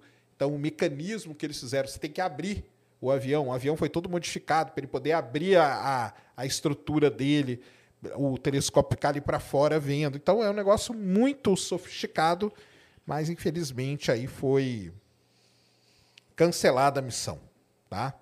Então, eu queria falar dessas duas aí que foram aí os fatos tristes do ano, né? Insight e a Sofia. Tiago Nunes mandou dezão. É, Totti Medeiros mandou cincão. Boa noite, Ciência Sem Fim. Existe algum protocolo diplomático oficial para quando uma civilização alienígena inteligente vier à Terra? Cara, tem um pessoal que pensa nisso, sabia? Por incrível que possa parecer. Tem a galera que pensa um protocolo de comunicação com civilizações extraterrestres. Tem sim, até em que língua que vai falar e tudo existe. Se você procurar aí, você vai achar. Só que não é nada assim oficial, tá? Não é nada oficial. Mas o pessoal tenta, né? Criar essas coisas. Falar, ah, nós temos até um protocolo. Quanto você acha, cara? Você vai dar tempo de você respeitar protocolo? O Se desse um disco desespero, voador o aí. medo. Ah, que que é isso, cara? Mas tu não acha que o cinema ele acaba levando esse medo para as pessoas? Porque se eles vierem aqui, eles serão maus. É, mas o primeiro ET que a gente conheceu era bonzinho, ué. O ET do Spielberg não era mal, não, ué. Era bem bonzinho. Então, você prefere o ET Mas- do Spielberg mas- ou os mas- ETs do tá, o- Independence Day? Ou do, do que os outros todos ETs que vieram depois. É, então. Mas os do Cocum eram legais também, né? Eram, realmente eram. tá Do vendo? Cocum era legal. Então, aí. É porque existe uma, uma, uma. Vamos dizer assim, uma ideia, né? De que se você descobre um outro coisa e tal, normalmente o descobridor vai ser uma, uma coisa opressora. Então, se você pegar a história da humanidade, sempre foi assim, né? tipo Portugal e Brasil. É, tipo Portugal e Brasil e tal. Então, o descobridor é o cara que chegou ali no negócio, ele sempre é meio opressor. Assim, dá para usar isso? Lógico que não dá. Mas a gente tem que usar o que a gente conhece. Então, eles usam essa ideia aí, tá? Mas o desespero vai ser tão grande, cara, que protocolo vai. Esquece. Vai todo mundo pular da borda da terra. Todo mundo correndo pra borda para se salvar. Isso mesmo. José Reis mandou dezão. Outro dia estava vendo um vídeo sobre meteoritos em um site internacional e surgiu uma dúvida que não falaram. Existe diferença de que altitude um meteoro explode de acordo com sua composição? Sim, muita diferença, cara. Então, os, os- as, as rochas espaciais, os asteroides e tal, eles têm basicamente assim, ou eles são mais rochosos, tá? Mais de rocha mesmo. E aí você tem carbonáceos, condritos e tal, que são rochas, e aí vai mudar um pouco a consistência. E você tem eh, asteroides e tal, que são mais metálicos. Os metálicos, por exemplo, eles tendem a sobreviver mais pela atmosfera. Na hora que eles estão entrando pela atmosfera, os metálicos tendem a sobreviver mais. Mas depende do tamanho também. Então tem ah, asteroides grandes, rochosos, que boa parte dele queima, mas um pedaço dele sobrevive também. Então o- a composição deles muda, a altura com que eles, com que eles explodem muda. É, a velocidade com que eles entram pela atmosfera muda tudo isso, o ângulo com que eles atingem a atmosfera, porque o asteroide ele pode cair assim, pode cair mais rasante, pode cair de vários jeitos. E esse ângulo dele de entrada na atmosfera muda também se vai sobreviver, se vai ter ou não e que tipo que é. Então, tudo isso, estudar é, queda de, de asteroide, né? E resgatar o meteorito, que é a rocha no final das contas, depende de vários e vários fatores, tá? Então, sim, tem essa relação, sim. É, Fabiano Moreira mandou doisão. Queríamos ouvir falar mais de dinos com o Elton. Hum? Que veio aqui o amigo do Pirula. Ah, sim. Sim, é, então. Ué, mas teve, teve o Pirula, teve o Elton falando bastante de dinossauro, né, cara? Falamos bastante. Esse ano aí falamos bastante de dinossauro, tá? Então, traremos mais gente aí de dinossauro aí. Fique tranquilo, tá? É, Carlos Almeida mandou cincão. Sérgio, um, sobre a radiação de Cherenkov. Sim. Fica aquela luz azulada por quê? Ela é mesmo mais rápida que a luz? Sim. Parabéns pelos programas e pela qualidade. Isso mesmo, cara. A luz azulada, na verdade, é o efeito. E sim, é mais rápido que a luz. Por quê? O negócio da velocidade da luz, cara, quando a gente fala da velocidade da luz, é no vácuo, tá?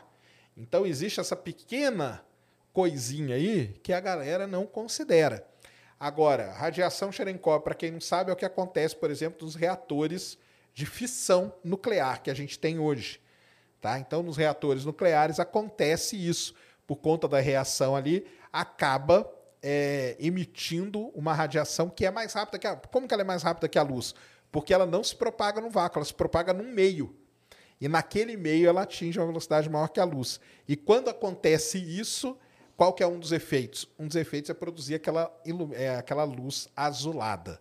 Tá? Então, radiação Cherenkov é isso aí, foi descoberto por esse cidadão aí chamado Cherenkov, tá? E é muito usada e acontece em vários outros lugares, perto de buraco negro.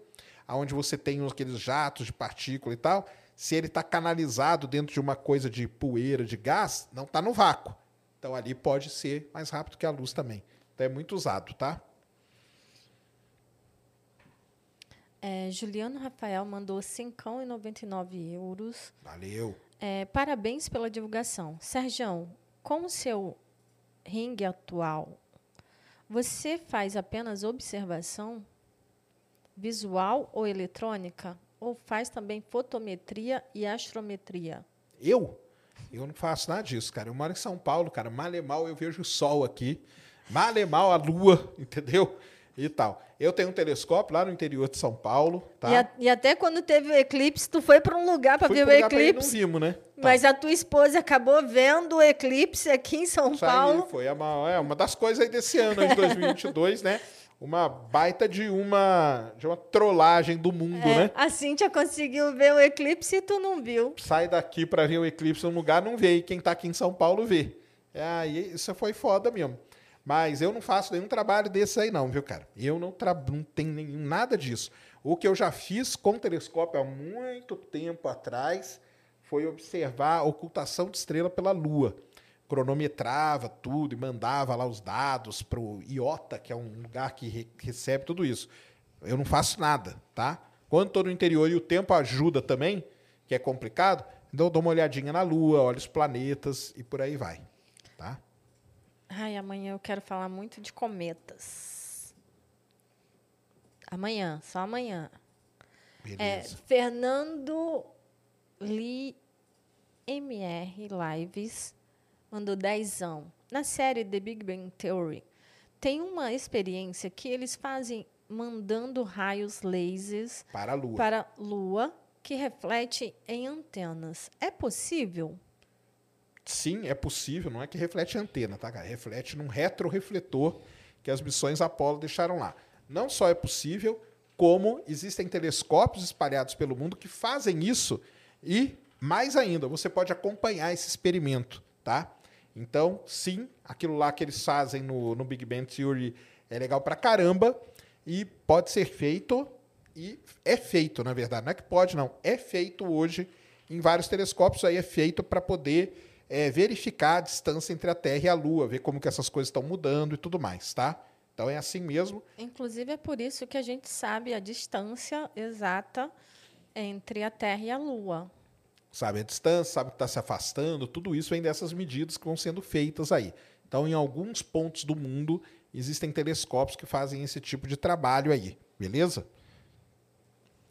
Temos mensagem na plataforma. Tem na plataforma aí, Christian? É. Para mim apareceu aqui. Dá um F5 aí, ó.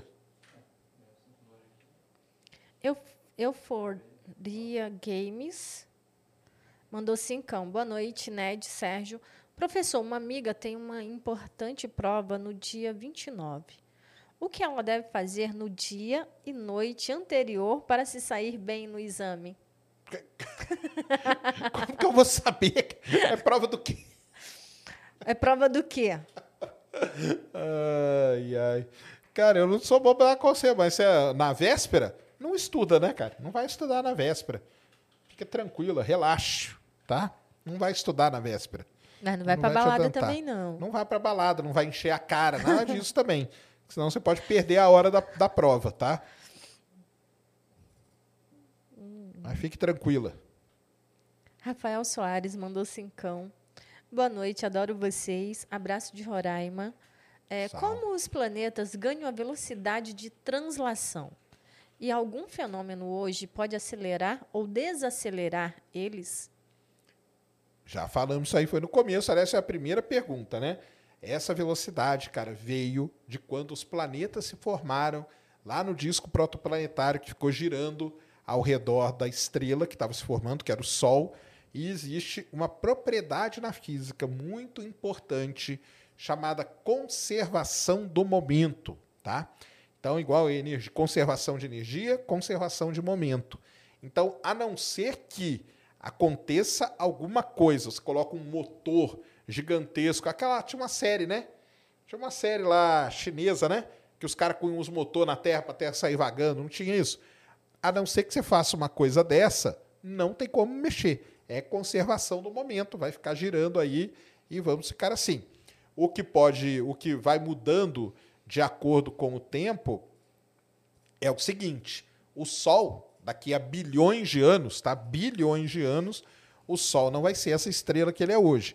Ele vai começar a crescer, vai criar ali todo um envelope gasoso e tal, e isso vai começar a mudar as coisas, porque se a gente orbita o Sol, então, e o Sol é que, que manda em tudo isso. Então as coisas vão mudar. Só que isso demora, daqui bilhões de anos só que vai acontecer. Então são coisas desse tipo. Agora, uma colisão pode mudar alguma coisa? A translação dificilmente, mas a rotação muda. Vide lá é, Urano, né? Urano gira deitado porque algum objeto gigantesco veio, bateu nele e deitou ele. Então essas coisas acontecem sim, tá? Mas agora para a translação mudar, só eventos desse tipo aí quando o Sol crescer e coisa do tipo, tá? Conservação do momento. Escrevam aí que vocês vão aprender. É uma coisa aí dos físicos, tá? O que temos mais aí sobre 2022? Mais sobre 2022. Então, é, vamos entrar aqui nas. Talvez numa das, das principais coisas, né? Teve três coisas que foram muito marcantes, né? Em 2022, que foi uma, a gente já falou um pouquinho, que foi o impacto, né? Da DART lá nos asteroides. Um negócio muito legal, um negócio de, de filme mesmo, né? E poder acompanhar ao vivo, né? A gente foi vendo ali a sonda chegando, né? E vai a sonda chegando e de repente some o sinal, né? Ou seja, ela bateu. Então, foi um negócio sensacional. Algumas semanas depois já tinha o resultado, né? Mostrando que deu certo mesmo o experimento que a NASA fez. Então, imagina, né? Você mandar uma sonda da Terra num asteroide que era o, o, era o Didymos, né, que era o maior, e o Dimorphos, que era o pequenininho. Um asteroide de 160 metros, a NASA acertou ele em cheio, e olha só, vocês estão perguntando de órbita aí, nós mudamos a órbita dele, tá vendo só? Nós mudamos a órbita dele a... Só que ah, não era a órbita em relação ao Sol, nem nada disso. Ele continua orbitando o Sol do mesmo jeito, mas do pequenininho, nós mudamos a órbita dele em relação ao maior. E isso aí mostrou que se um dia né, vier alguma coisa, um impacto desse pode então é, mudar e quem sabe salvar aí, né, nós de alguma coisa. É um negócio da defesa planetária, da área de defesa planetária, uma das áreas que mais tem investimento né, no setor aí espacial. E foi um, um experimento muito legal, muito legal mesmo. E o mais legal foi poder acompanhar tudo isso e ver né, ele chegando pertinho lá, batendo e dando certo. Depois o James Webb fez foto, o Hubble fez foto, vários telescópios em terra fizeram foto. Teve aquela sondinha né, que saiu antes e fotografou né, de longe o impacto. Então, foi assim, cara, foi um negócio espetacular esse, esse impacto da DART no asteroide. Tá? Eu achei uma das coisas mais sensacionais. assim. O que, que você achou, Ned? É, a tecnologia é, que foi empregada nessa missão foi incrível mesmo. E o mais legal é realmente a gente poder ver acontecendo. E ah, mas isso pode ser CGI. Porém, uh, astrônomos conseguiram captar de telescópios aqui na Terra. Inclusive, uma, uma, uma, da, uma das partes da missão era exatamente que a, a astrofotógrafos é, tentassem captar o momento e o depois, exatamente para ver. Tanto que depois ficou até parecendo como se fosse um cometa, né? Porque criou aquela pluma de detritos. Então. Ficou parecendo uma cauda de um cometa. Exatamente. Mesmo. um negócio legal para caramba. E, e, é isso mesmo. Então, assim, não é CGI porque teve observação aqui da Terra. E você poderia ter observado com um isso, é telescópio é razoável. Entendeu? Você poderia ter observado também e isso foi legal demais. Então a missão DART aí, para mim, está entre aí uma das três coisas mais impressionantes que aconteceu. Falando de cometa, né? O ano passado a é. gente teve o Leonard, né? Só continuando aqui. É. É, o Thiago ele comentou, mudou a trajetória dele, agora vai destruir outro planeta com vida bem longe. Não, não é isso. É que mudou a trajetória porque são dois asteroides, um menor Então ele tinha uma órbita ao redor do maior. O que mudou foi a trajetória dele em relação ao maior asteroide, tá? E não que ele estava vindo numa direção e mudou para outra. Isso mesmo. Aliás, na época, né, isso era uma das grandes que nós fizemos um programa especial aqui, né? Procurem aí depois, tá? Tem um programa, né, que a gente fez uma semana antes do, do impacto, né? E uma das talvez a pergunta que mais fizeram na época foi essa mesmo. Ah, quer dizer que agora vão. vão eram duas, né? Era uma se explodiu o asteroide. Não, não levava bomba atômica nem nada disso. E a outra era, nossa, mas vai bater e vai colocar ele na, na direção da Terra agora. Também não, porque o objetivo era esse aí que a NED falou. E ele foi escolhido por conta disso, que era o jeito de você medir. Então, como é um asteroide orbitando o outro, se você impacta no menor, você tem como medir se teve essa diferença. E teve isso, que foi legal pra caramba, funcionou.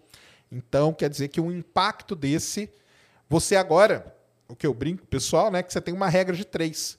Você tem o tamanho da sonda, a velocidade e o tamanho do asteroide. Então, o dia que vier um, você mede o tamanho dele, você sabe qual a velocidade, qual o tamanho da sonda que você tem que fazer para desviar. Então, é mu foi muito legal. Foi um negócio, assim, realmente sensacional. As imagens foram incríveis, tá? Do impacto da DART no, no asteroidezinho lá. E deu tudo certo. Isso que é mais legal também. Exatamente. Porque uma coisa né, que tem. É... Ah, mas eles mandaram, eles não sabiam que ia dar certo. Eles simularam e eles tinham ideia que ia dar certo. Só que uma coisa é ver dar certo mesmo, né? E comprovar que deu certo. Então, isso aí foi realmente impressionante. A missão DART aí tá numa das, das coisas mais legais de 2022, com certeza, tá? Falando de cometa, né? Teve o, de alguns eventos astronômicos, né? Então a gente teve o eclipse da Lua, que foi visto no Brasil inteiro, que foi legal pra caramba, né? Muita gente viu, menos a gente. menos a gente. Visto mas, pelo Brasil inteiro, entre aspas, é, né? Brasil inteiro, menos a gente. Mas foi legal demais, porque só vai ter outro eclipse total da Lua agora em 2025. Então, quem viu esse aí, viu, gostou e vai ver só em 2020. Então, teve o eclipse da Lua, que foi legal. Cometa, né? Cometa é aquela conversa, né, cara? Então, cometa. Ah, tá vindo um cometa aí. E aí, nós vamos ver? Quem, quem vai saber, cara? Ninguém sabe, entendeu? Cometas são muito imprevisíveis. Mas 2022, talvez o, o cometa mais assim que chamou a atenção foi o Leonard, né? Foi. Que teve imagens. Várias pessoas conseguiram registrar, inclusive aqui no Brasil, É. e muito lindas imagens. É, muita gente conseguiu fotografar ele. Uma coisa que teve em 2022 que foi frustrante pra caramba foi a famosíssima tempestade de meteoro, né? Pra quem não lembra, ia ter Te a chuva. frustrou? Frustrou pra caramba, né? Aquilo lá me frustrou mesmo. Tu já não gosta de chuva de Já não meteoro. gosto, Aí então. vem uma tempestade, aí né? Essa eu vou assistir. Essa eu vou assistir e não vimos nada, né? Na verdade. Ah, ia, teve aí né, a ideia de que ia ter. O mais legal eram as previsões, né? As mais pessimistas eram de 20 mil meteoros, tá? Numa noite. Eu falei, caramba, cara, 20, se aparecer 200, eu já tô feliz pra caramba. Que 200 é muito abaixo de 20 mil. Não viu nenhum. Acabou que nós vimos o quê? 5. Nem, nem 5. Teve que colocar no telescópio. Tem que colocar no telescópio lá no Subaru, lá no meio do, do Pacífico, lá sem nada para poder ver Mas alguns. lá a gente viu. Não, lá a gente viu bastante até. Só que aqui no Brasil, por exemplo, né, o cara lá que fez a live, eu até esqueci, né, o cara da Bramon, foi lá pro meio do mato, o pessoal viajou, o Zurita, né, viajou lá para não sei para onde para ver, o pessoal lá no sul e nada dos do da, da, da tal tempestade. Aí acabou, ah, viu, viu, viu lá 10, 15, ficou na média que é uma chuva de meteoros normal. Então foi um negócio que frustrou aí, né? Muita gente, porque podem resgatem aí as notícias. 20 mil, 50 mil. Tinha gente que falava, não, cara, facinho, nós vamos ver 100 mil. Eu falei, cara, 100 mil é 100 mil. Você sabe que é 100 mil? É coisa pra caramba. E não vimos, foi nada. Então, foi um Não, negócio. e quando fala esses números, tipo, é por hora. Não é, Isso, não é, é por não hora. é a noite toda. É isso mesmo. É por hora. É por hora. Eu falava assim, cara, se a gente vê 200 por hora, eu já tô feliz pra caramba. Agora, se a previsão pessimista Não estou falando da otimista, não. Estou falando da pessimista. Era 20 mil. 200 não é nada, né? E mesmo assim, não vimos absolutamente nada. Então, isso aí foi uma coisa frustrante do ano de 2022. E uma coisa que a gente não pode deixar de falar, também do final do ano de 2022 aí, que chamou a atenção do Brasil inteiro, foram o quê? As luzes, né? As luzes. Mas antes de falar das luzes, Ah, o, o robô aqui do YouTube, ele ah, tirou uma mensagem. Eu vou ler, tá, Marcelo? Não sei por que, que o robô tirou a sua mensagem. É, Olá, via olho nu no dia 7, eu acho que foi pelo- por causa do nu. Que o robô.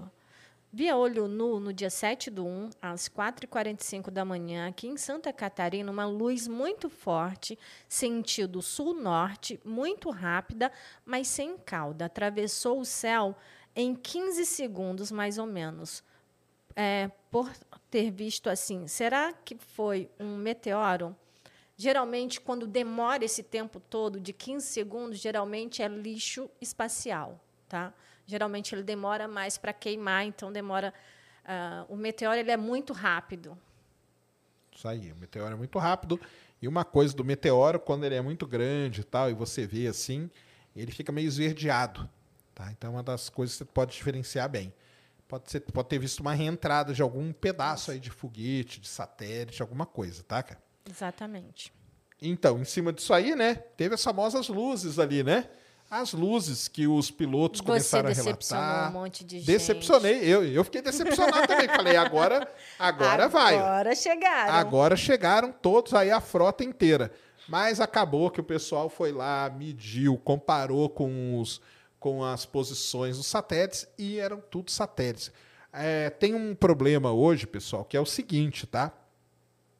A órbita baixa da Terra, ela tá repleta de coisas que há 10 anos atrás não tinha. Não tinha. E os próprios pilotos, tá? Eles não são treinados para isso. Aí o pessoal vem e fala assim: pô, mas foi um piloto, cara. Falei, o piloto, quem disse que o piloto é uma autoridade em observar coisa que tá, não é. E mesmo não é a função dele. A função do piloto é pilotar o avião, entendeu? Então, assim, tem muita coisa na órbita baixa da Terra hoje que os próprios pilotos precisam ser treinados. E aí acabou que mostraram que foi o quê? Eram satélites e tal. Não era só Starlink, tá? Tinha vários outros satélites que hoje são visíveis, dependendo do ângulo, dependendo da hora e tudo. Existem sites hoje onde você pega e você coloca é, todos os satélites ali. A própria, a própria Starlink, né? Quando a gente usou ela aqui, o aplicativo da Starlink, você coloca ele aqui, ó, e ele, Ele mostra, mostra quantos satélites tem. tem aqui perto. Agora, eu estou em São Paulo, não vou conseguir ver, mas se eu estou no meio do mato, sem luz nenhuma, e faço isso, se brincar, você vê, entendeu?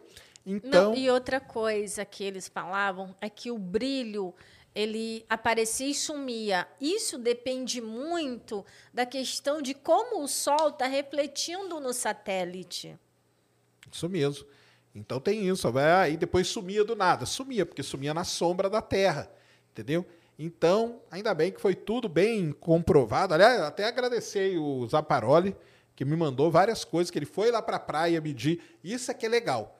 Porque aí você consegue ir e ver, e medir, e fazer o trabalho direitinho e mostrar que, na verdade, era tudo satélite, não era invasão alienígena nenhuma.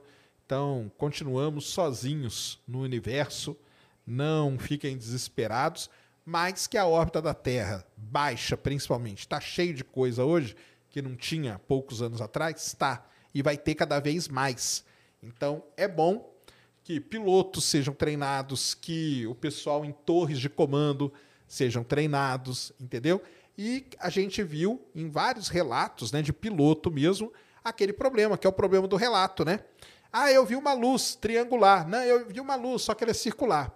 Você não sabe o que você está vendo, cara. O cara não sabe nem falar o que, como que é aquilo lá, que é o grande problema. Sobre o relatório, que era para ter saído no final do ano, mas saiu agora, sexta-feira, com o Soares aqui. Vamos discutir o relatório famosíssimo aí do Pentágono americano sobre o ano que passou. Mas, então, é isso aí. Frustrante também, né? Porque podiam ser os ETs, né? Não podia? Não eram? Não eram. Então era tudo, tudo satélite, tudo tranquilo, sem problema nenhum. Beleza? Beleza. Tem mais pergunta aí? Temos. Alexandre Santos mandou cinquentão. Opa! Calma aí, deixa eu só bloquear aqui o Matheus. É, boa noite. Poderia explicar entropia versão for dummies? Eu. E versão alto nível? Abraço. Entropia e o quê? For dummies. For dummies. Não, isso eu Dummies. entendi. Ah, e o resto? E versão alto nível. Versão alto nível, não sei não, cara. Cara, entropia, né? Entropia é o grau, assim, bem, bem básico mesmo, for dummies mesmo. Entropia nada mais é que é o grau, né? E os físicos aí podem me corrigir aí, tá? Se eu falar alguma besteira aqui, por favor. Mas é o grau de agitação das coisas, né? Então, a gente fala que a entropia está aumentando e tal, né? O grau de agitação está aumentando, e aí, quando você aumenta o grau de agitação das partículas, das moléculas e tal, você normalmente aumenta, por exemplo, a temperatura. Então, muita gente fala que um aumento de entropia leva a um aumento de temperatura, são coisas que estão relacionadas. Então, assim, eu só conheço nesse nível, tá? Nos, no nível mais avançado, aí você tem que entrar em algum livro de física aí e pegar as equações, porque tem equação para entropia, para tudo isso, e como ela se relaciona com todas as outras propriedades físicas. Beleza? Físicos aí que tiverem online aí, me corrijam, por favor, se eu falei alguma besteira. O FK Moura Sim, é isso? Isso. Salve Sérgio Ned.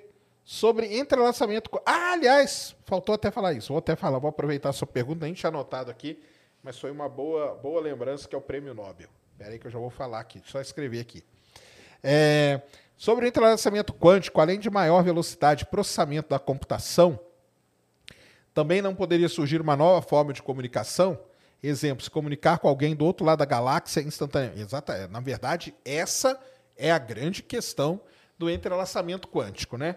Então, vou aproveitar a sua pergunta, muito obrigado, cara, para falar do Prêmio Nobel de Física, né? Que foi sobre isso aí. Então, o, o Prêmio Nobel de Física esse ano foi sobre o quê?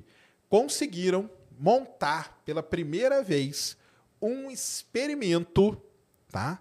Um experimento que mostra que o entrelaçamento quântico ele existe. Isso foi uma coisa que surgiu lá com a quântica. Na verdade, se você buscar na história, esse aí é meio o ponto inicial do fato do Einstein ter a treta dele com a quântica lá, tá? Se a gente voltar lá atrás. Por quê? É, o que, que diz essa ideia? Imagina que você tenha um feixe de luz aqui, uma lanterna. E a lanterna atirou aqui aquele feixe de fótons, né? Luz é fóton. Eu coloco uma barreira aqui, ó, tá? A luz, os fótons vão chegar aqui e vão se dividir, beleza? Então vai um tanto de fóton para um lado, um tanto de fóton para o outro. O entrelaçamento quântico, o que ele diz é o seguinte, que eu não preciso medir os dois fótons. Como eles se originaram do mesmo feixe, se eu medir de um, eu tenho a propriedade do outro. Isso, para o Einstein, era uma doideira, né? Isso aí não poderia existir jamais e tal. Muito bem.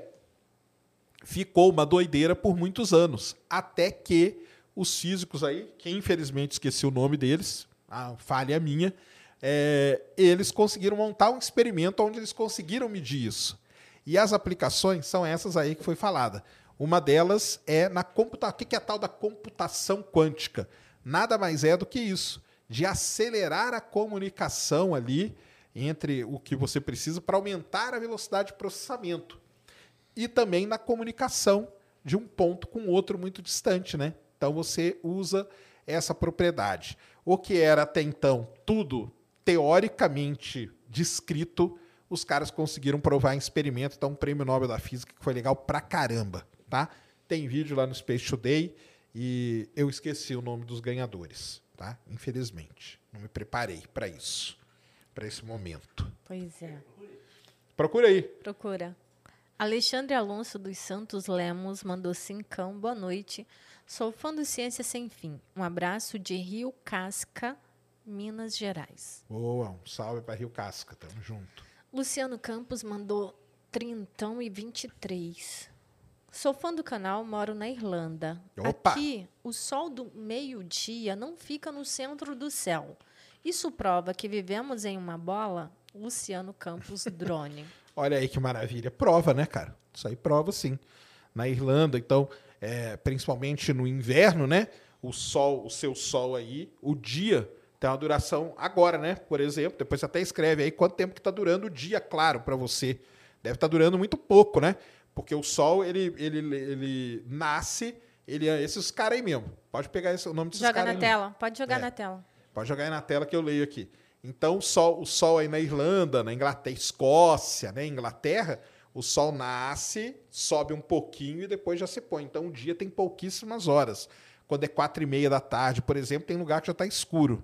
Aqui para nós agora não, né? Ao contrário, né? Então, o sol está bem alto no céu. E é isso mesmo, cara. Prova que a Terra é redondíssima. Então tá aí, ó. Ali, Foi o Da esquerda. na foto, embaixo da foto tem. É, o Alan, o Aspect, né? O John Cluster e o Zellinger, que foram os caras aí, Prêmio Nobel de Física de 2022, que foi aí o desenvolveram, né, estudos pioneiros em mecânica quântica. Os resultados abrem caminho para o computador quântico, né, sobe mais um pouquinho aí, que é o emaranhamento, olha lá, ó, tá vendo? Os fótons emaranhados e tal. Então tá lá o Alan Aspect, o John Clauser e o Anton Zellinger, os ganhadores aí do Prêmio Nobel de Física em 2022, muito legal. Lembrando que eles quebraram uma sequência, né, dos prêmios Nobel de Física que eram ligados à astronomia. Porque, não sei se você não sabe, se você não sabe, vai saber agora, não existe prêmio Nobel de Astronomia. Olha só. Normalmente, dentro da física, se dá o prêmio Nobel de Astrofísica e coisas do tipo, tá? Que deixa alguns físicos meio pistolaços, porque para eles não deveria ter. Não existe também prêmio Nobel de Matemática, para quem não sabe. Existe um prêmio chamado Medalha Fields, que ela representa né, o prêmio Nobel da, da matemática. E na astronomia, o pessoal lá do. E teve brasileiro que ganhou. Teve um brasileiro que Queremos ganhou. trazer ele aqui É. no Ciência. Tem um brasileiro aqui do, do, do Instituto de Matemática aqui do Rio, né? Acho que é do IMPA, né? Ou do IME, que ele ganhou a medalha Fields, que é considerado o prêmio Nobel de Matemática. E aquele pessoal do Breakthrough, eles dão prêmios para astrônomos. E por quê? Eles querem criar algo que seja parecido com a medalha Fields para a astronomia. Então, pessoas que normalmente são injustiçadas. Por exemplo, a moça lá que descobriu o pulsar, que na época quem ganhou foi o orientador dela, e aí eles falaram: caramba, mas tinha que ser você. E aí foram lá e deram o prêmio para ela. E eles querem fazer isso todo ano, tá? Então, quem sabe aí a astronomia vai ter um prêmio dela. Beleza? É, Tony Lima mandou cincão. E aí, Sérgio? E a- não. E aí, Serjão? Vai vir observar o eclipse solar aqui no Nordeste? Ah, então amanhã falaremos disso, né? Nordeste está de braços abertos para você. Forte Isso aí. abraço. Amanhã falaremos isso dentro É. dos eventos aí, né, de 2023, que esse ano teremos um grande evento no Brasil aí, uma chance aí para a astronomia brasileira aí dar uma surfar nessa onda aí. Então volte aqui amanhã, cara, que amanhã falaremos disso, tá? Eventos de 2023. É, e já estamos preparando alguma coisa para o Nordeste. Isso aí. José Reis mandou dezão sobre a radiação de Cherenkov. Sou médico e há um tempo atrás li, li que esta radiação foi, film, entre aspas, filmada dentro do globo ocular de um paciente em uma sessão de radioterapia. Caramba, não sabia disso, cara. Impressionante. Mas é aquilo que eu falei, né? Ó, porque o globo ocular é um meio, né? E nesse meio aí pode se propagar, é radioterapia, né? Então tem a radiação tá envolvida. E mas legal pra caramba isso, cara. Não sabia mesmo. É interessante. O, ah, é o mesmo Ah, tá. É F Carmo Racing. Agora que eu entendi. Porque eu vi o cap... Tá vendo como uma imagem ajuda a gente a interpretar, cara? Eu vi o seu capacete ali. Ah, Agora sim. E agora eu vi que o seu nome é F Carmo, deve ser K, é Carmo Racing, tá? é. Francisco Carmo. Racing de corrida. Exatamente. Salve, galera. Sobre o Artemis, os SRB são recuperados da mesma forma que eram feitos nos do Shuttle? Sim, eles foram recuperados para poder estudar e ver como que eles se comportaram. Não é mais barato recuperar o booster no mar com paraquedas, como eram feitos no Shuttle, ao invés de pousá-los queimando combustível como da SpaceX? Não, cara, não é. Porque esse que é recuperado no mar, cara, para ele voltar, se, né? Porque ele não voltava a voar. Mas se você quiser fazer um desse voltar a voar, você vai ter que fazer, vai, vai ter que ter muito trabalho, cara. Muito trabalho mesmo. A SpaceX hoje ela pousa e logo ali, em poucas semanas, meses, aquele booster que pousou já está voando de novo. Tá? Então tem booster aí que já está 16 vezes e tal. E não tem nada mais baú. O combustível que queima é muito pouquinho, cara. Resta um pouquinho de combustível só para fazer aquele pouso ali. Pousar um negoção daquele no mar e recuperar ele e tal, com certeza não, não, não, não vai sair barato, tá? Apesar que nos primeiros testes da, do Falcon 9, os que caíram no mar, eles recuperaram, tá? E eles fizeram um estudo sobre a estrutura e tudo mais e viu que estava bom. Só que eles não colocaram para voar novamente. Isso aí.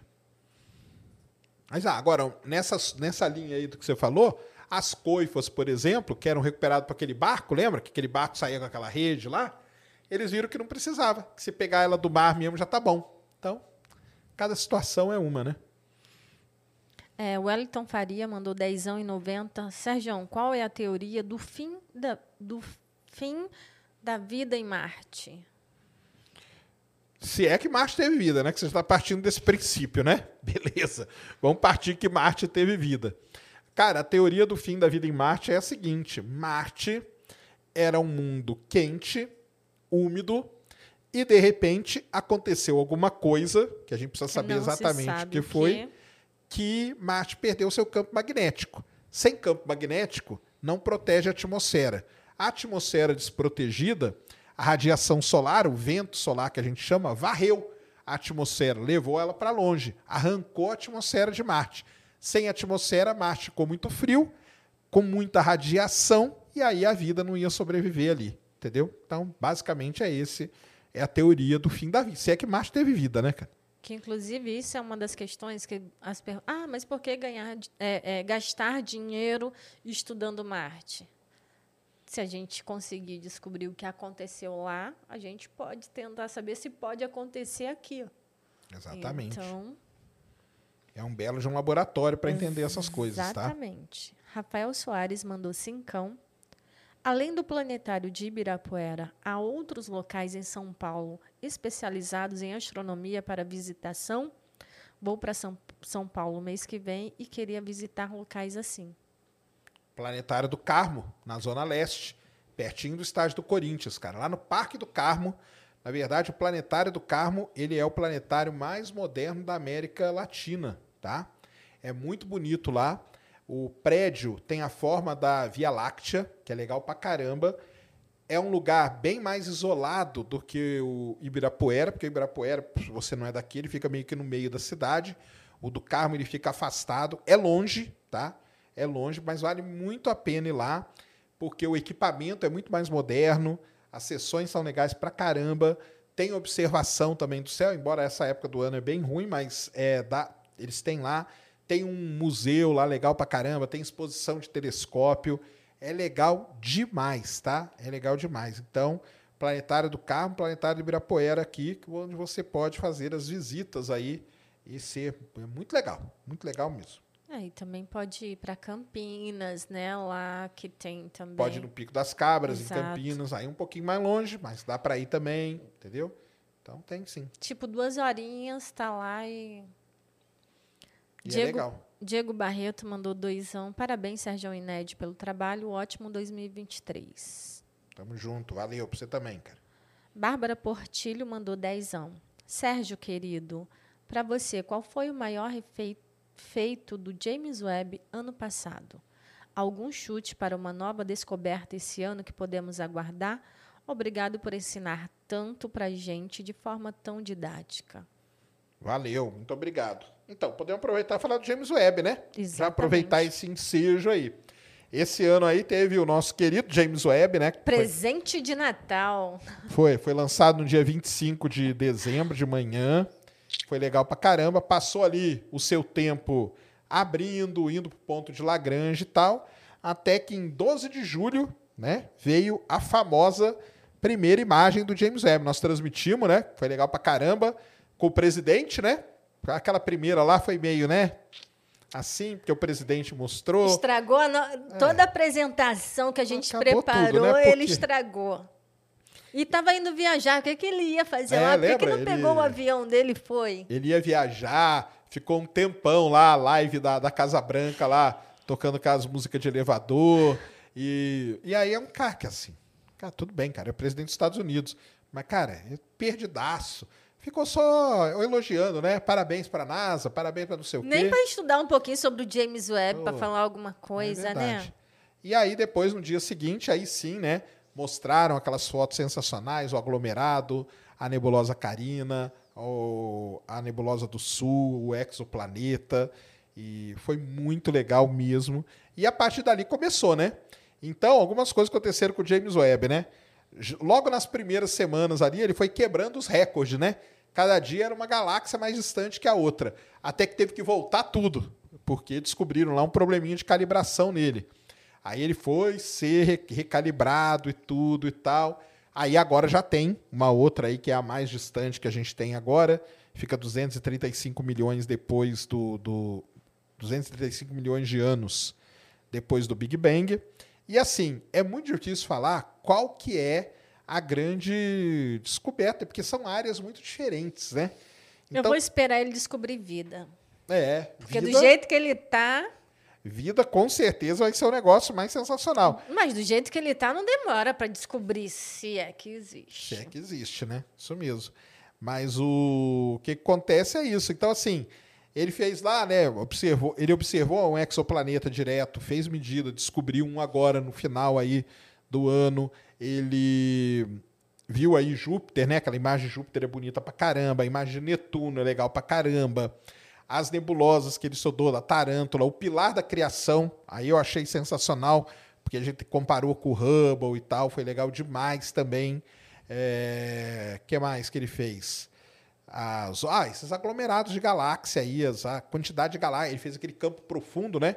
Ele olhou para a mesma região que o Hubble tinha olhado. Ele E a- tá, ele tá fazendo valer a pena os 10 bilhões. Ah, tá. Tá fazendo valer mesmo. Então foi coisa pra caramba que ele fez. E aí é difícil de escolher, porque são áreas muito diferentes. Então é a galera que estuda buraco negro, é a galera que estuda a evolução do universo, é a galera que estuda planeta, é a galera que estuda exoplaneta, cada um na sua área. E eu acho que isso que é o mais legal dele. Ele é uma ferramenta que, além dele mostrar todo o poder dele, mostrou toda a versatilidade dele.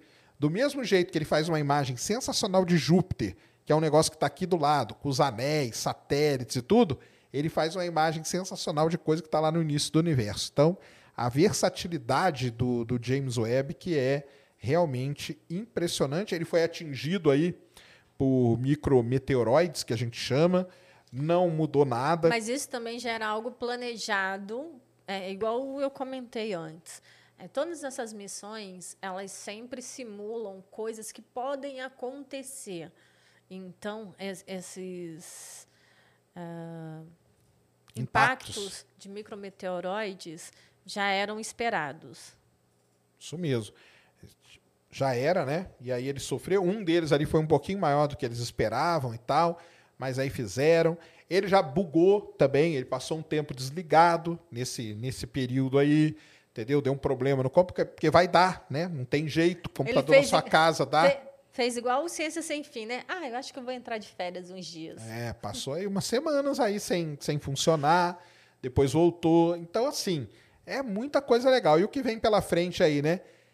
Assim, tem esse, esses primeiros meses aí dele, ele observou muita coisa que já era observada por outros, como o Hubble, por exemplo, até para a gente ter comparação, né? Então, a partir de agora, eu acho que vai ter muita coisa, igual disse a Ned, né? O dia que ele descobrir vida aí, com certeza vai ser uma das coisas mais sensacionais mesmo. E entender aí nascimento das primeiras estrelas, galáxias e tudo. Muito legal, uma das ferramentas aí que valeu os 10 bi, valeu esperar o tempo que esperou. e agora tem muita gente aí trabalhando com ele. Agora ele escreveu o nome dele, Fábio, Fábio, do, do Carmo. Carmo. Ah, tá. Beleza, Fábio. Tamo junto aí. Pessoal, e sobre fusão nuclear? Vocês acham que agora passamos pelo grande filtro? A energia limpa deve chegar comercialmente em algumas décadas e resolver vários problemas. Então, falamos aqui, né, Fábio, no começo aí da fusão, que foi uma das grandes coisas do ano passado. E, cara, provavelmente, limpa ela é. É o único tipo de maneira de você gerar energia que você não gera resíduo nenhum. Agora, tem que ver ela ficar eficiente e de maneira comercial.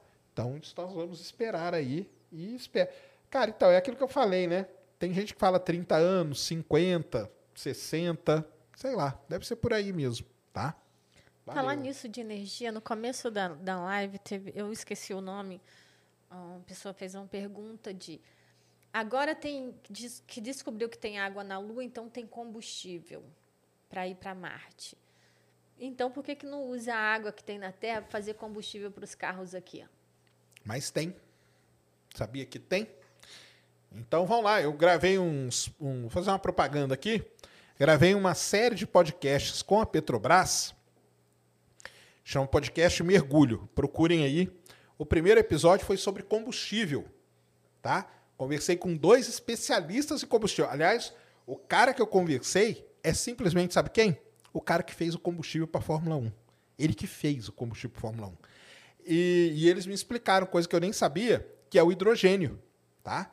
Então, existe sim o hidrogênio que a gente tira, né, da água, tá? Para gerar esse combustível aí que tem muita gente que usa. Então, sim.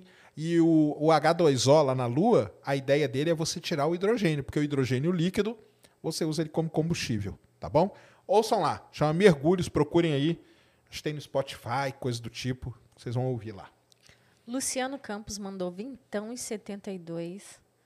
Cara, no inverno, o sol nasce às 9 da manhã e se põe às 4 e 30 da tarde. É o cara lá da Irlanda. Isso aí. E no pico do verão, nasce às 5 da manhã e se põe às 11 Da noite. da noite. Isso aí. É isso mesmo. Sérgio, posto vídeos de drone daqui da Irlanda.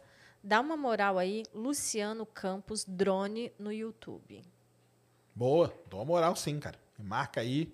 Marca a gente que a gente dá essa moral sim. Aí, filma o sol aí, cara. Pra gente, ó. Já é uma prova boa pra gente jogar aí na galera aí. Mas é isso mesmo. Então, isso é aqui nós que estamos em cima, São Paulo, né? Falar da cidade de São Paulo, que está em cima do trópico, né? É diferente a nossa vida aqui, tá? Então, assim, ah, lógico que tem. O inverno, né? O dia é um pouquinho mais mas não é um exagero igual aí. Aí no, na Irlanda, Escócia, Inglaterra, realmente são acontecem essas, essas discrepâncias aí que você falou. O que é interessante pra caramba, né? Aqui nós dura. Tem uma diferencinha, né? Mas não é tão grande assim. Provando que a Terra é redonda. João Paulo Magno mandou cincão. Boa, amigos, Ned e Serjão. Vi um corte de vocês comentando que se alguém a se- a 66 milhões de anos-luz nos visse, nos veriam na época dos Dino. Não entendi. Não entendeu, cara? Porque é o seguinte, cara. Você, quando olha para o céu, o que você está vendo é o passado, cara. Então é assim, quando eu olho para o sol, eu estou vendo o sol como ele era oito minutos atrás. Tá? Eu não estou vendo o sol como ele é agora. Por quê? Porque a luz do sol demora oito minutos para sair dele e chegar na Terra. Então, o dia que o sol desaparecer, vamos supor que o sol vai lá e desaparece do nada. A gente só vai saber que ele desapareceu oito minutos depois. Beleza? Próxima Centauri, que está a 4,2 anos-luz de distância. Quando eu olho para aquela estrela, eu não estou vendo como ela é agora. Eu estou vendo como ela é há 4,2 anos atrás. Então, vamos supor que lá tinha- tem Copa do Mundo. Se eu olhar para a estrela hoje, eu estou vendo a Copa do Mundo de 2018, passando nela. Entendeu? E aí vai indo. Agora imagina que eu estou a 66 milhões de anos-luz de distância, ou alguém em algum lugar aí está a 66 milhões de anos-luz de distância da Terra. Se ele conseguisse ver para a Terra, olhar a Terra, ele não veria a gente aqui agora. Ele veria a Terra como ela era há 66 milhões de anos atrás, que era quem que estava aqui na Terra na época. Imagina que o cara tem um telescópio potente, capaz de ver, ele conseguiria ver os dinossauros aqui andando na Terra. Então é por isso. Porque a luz, cara, ela demora um tempo para chegar até o seu olho. Tá? Então, quando a gente olha para o céu, a gente está vendo coisas que aconteceram há algum tempo atrás. Pode ser minutos, como o Sol, pode ser milhões de anos, como galáxias, por exemplo. Você vê Andrômeda, você não está vendo Andrômeda como ela é hoje, é como ela era 2,5 milhões de anos atrás. Tá? É, Ramires Damásio mandou cincão. Sérgio, o que é massa? Como eu poderia pegar um objeto adicionar massa nele? E adicionar, eu acho. Ele colocou um A, mas eu acredito que seja ele. Como é. ele poderia pegar um objeto e adicionar massa nele? O objeto já, já seria. Já tem massa. Não entendi é. muito, viu, cara? Cara, então, isso aí o que é massa, né? Vem lá da definição, por exemplo, do nosso querido Higgs, né? que ele, o bóson de Higgs, que o que, que é massa, né? Então você pega aqui esse copo aqui, lá no nível atômico dele, subatômico dele, ele é formado por partículas fundamentais que a gente chama. Uma delas, qual que é? O bóson de Higgs, que de acordo com a definição que a gente faz, é a partícula responsável por dar massa ao corpo. Então, na definição mais pura aí, seria algo disso, tá? É por isso que até eles dão o um nome, né? Partícula de Deus e tal, por conta dessa coisa toda. Voltem aí, o ano passado, a Bibi teve aqui, né? Física, do Física e Afins. Ela teve aqui, batemos um papo e nós falamos disso aí lá. Partículas fundamentais, tá? Então seria isso. Agora, como adicionar massa a um corpo? Aí, cara, a gente adiciona, né? Coloquei aqui, ó, bebida nesse copo, adicionei massa, né? A ele, não é isso? Exatamente. Gabriel Crestani uh, mandou 27,90. Fala, Sérgio Ned, tudo bem? Tudo bem. A Lua Europa ficará no futuro em zona habitável, mas quando o Sol virar anã branca, ele puxará e manterá ela na zona? Ah, não. Aí, não. Em um determinado momento da vida do Sol, se você fizer as contas, Europa vai ficar na zona habitável, tá? Só que esse período que o Sol fica nessa, nessa fase vai ser muito rápido, beleza? Não é igual agora. Agora o Sol está há bilhões de anos na fase que ele está agora. Que ainda bem que ele está esse tempo todo, porque aí deu tempo que da vida surgir, evoluir, a gente está aqui trocando essa ideia. Europa, quando ela ficar na zona habitável, vai ficar por muito pouco tempo. Quando o Sol virar anã branca, aí não tem mais zona habitável, cara. Aí não. Agora, pode ser que Europa seja, num futuro muito distante, quando tiver um astrônomo estudando o Sol, ele veja ali ao redor da anã branca, que era o Sol, ele veja alguns planetas que a gente vê hoje em outras anãs brancas. Por isso que é legal pra caramba. Os astrônomos observam anãs brancas e eles veem planetas ao redor. Como pode ter planeta ao redor de uma anã branca? Porque quando a estrela não era uma anã branca, ela tinha planetas. Quando ela virou uma anã branca, alguns conseguiram sobreviver e ficaram ali. Então, num futuro aí distante, bem distante, 5 bi, 6 bilhões de anos para frente, Europa pode ser que vire um planetinha. Júpiter pode ser que se mantenha, talvez Urano e tal, entendeu? Saturno, então vamos ver o que, que acontece. Mas é isso aí. Macilon Fernandes mandou cincão. Sérgio Inédito, sou fã de vocês. Parabéns por me tornar uma pessoa rica em conhecimento transmitido por vocês. Um abraço aqui do Rio Grande do Norte. Um salve aí pro Rio Grande do Norte. Tamo junto. É, Dima Soares mandou dezão e noventa. Oi, Sérgio. Qual o seu maior sonho? Abraços da Paraíba. Qual que é o meu sonho, não? Então aí, ver o Corinthians campeão do mundo de novo, tô brincando. Mundial do Palmeiras. Esse, esse não. Esse não é mesmo. Meu sonho é viver aí, né, com um pouco de saúde, paz, tranquilidade, alegria para todo mundo, né? Não só para mim, não. Miss Universo agora? A paz mundial. É, paz mundial para todo mundo, isso aí. Ah, Sei não. Na ciência aí eu queria ver, cara, descobrirem vida, quem sabe se ela existir, matéria escura, energia escura, resolver essas questões aí, né? Isso aí eu acho legal pra caramba. A Márcia Inês, ela mandou doisão. Boa noite. Você e a Ned são amigos, colegas? Beijos. Não, somos não. A Nós gente estamos é aqui. inimigo. como É, que- Só na frente das câmeras que a gente tá assim. Ai. Mas quando termina, uma briga É, louca. Nem, nem se fala. É. Cada uma, viu? Bom, aqui foi isso. Tem? Tem? Coloque aí.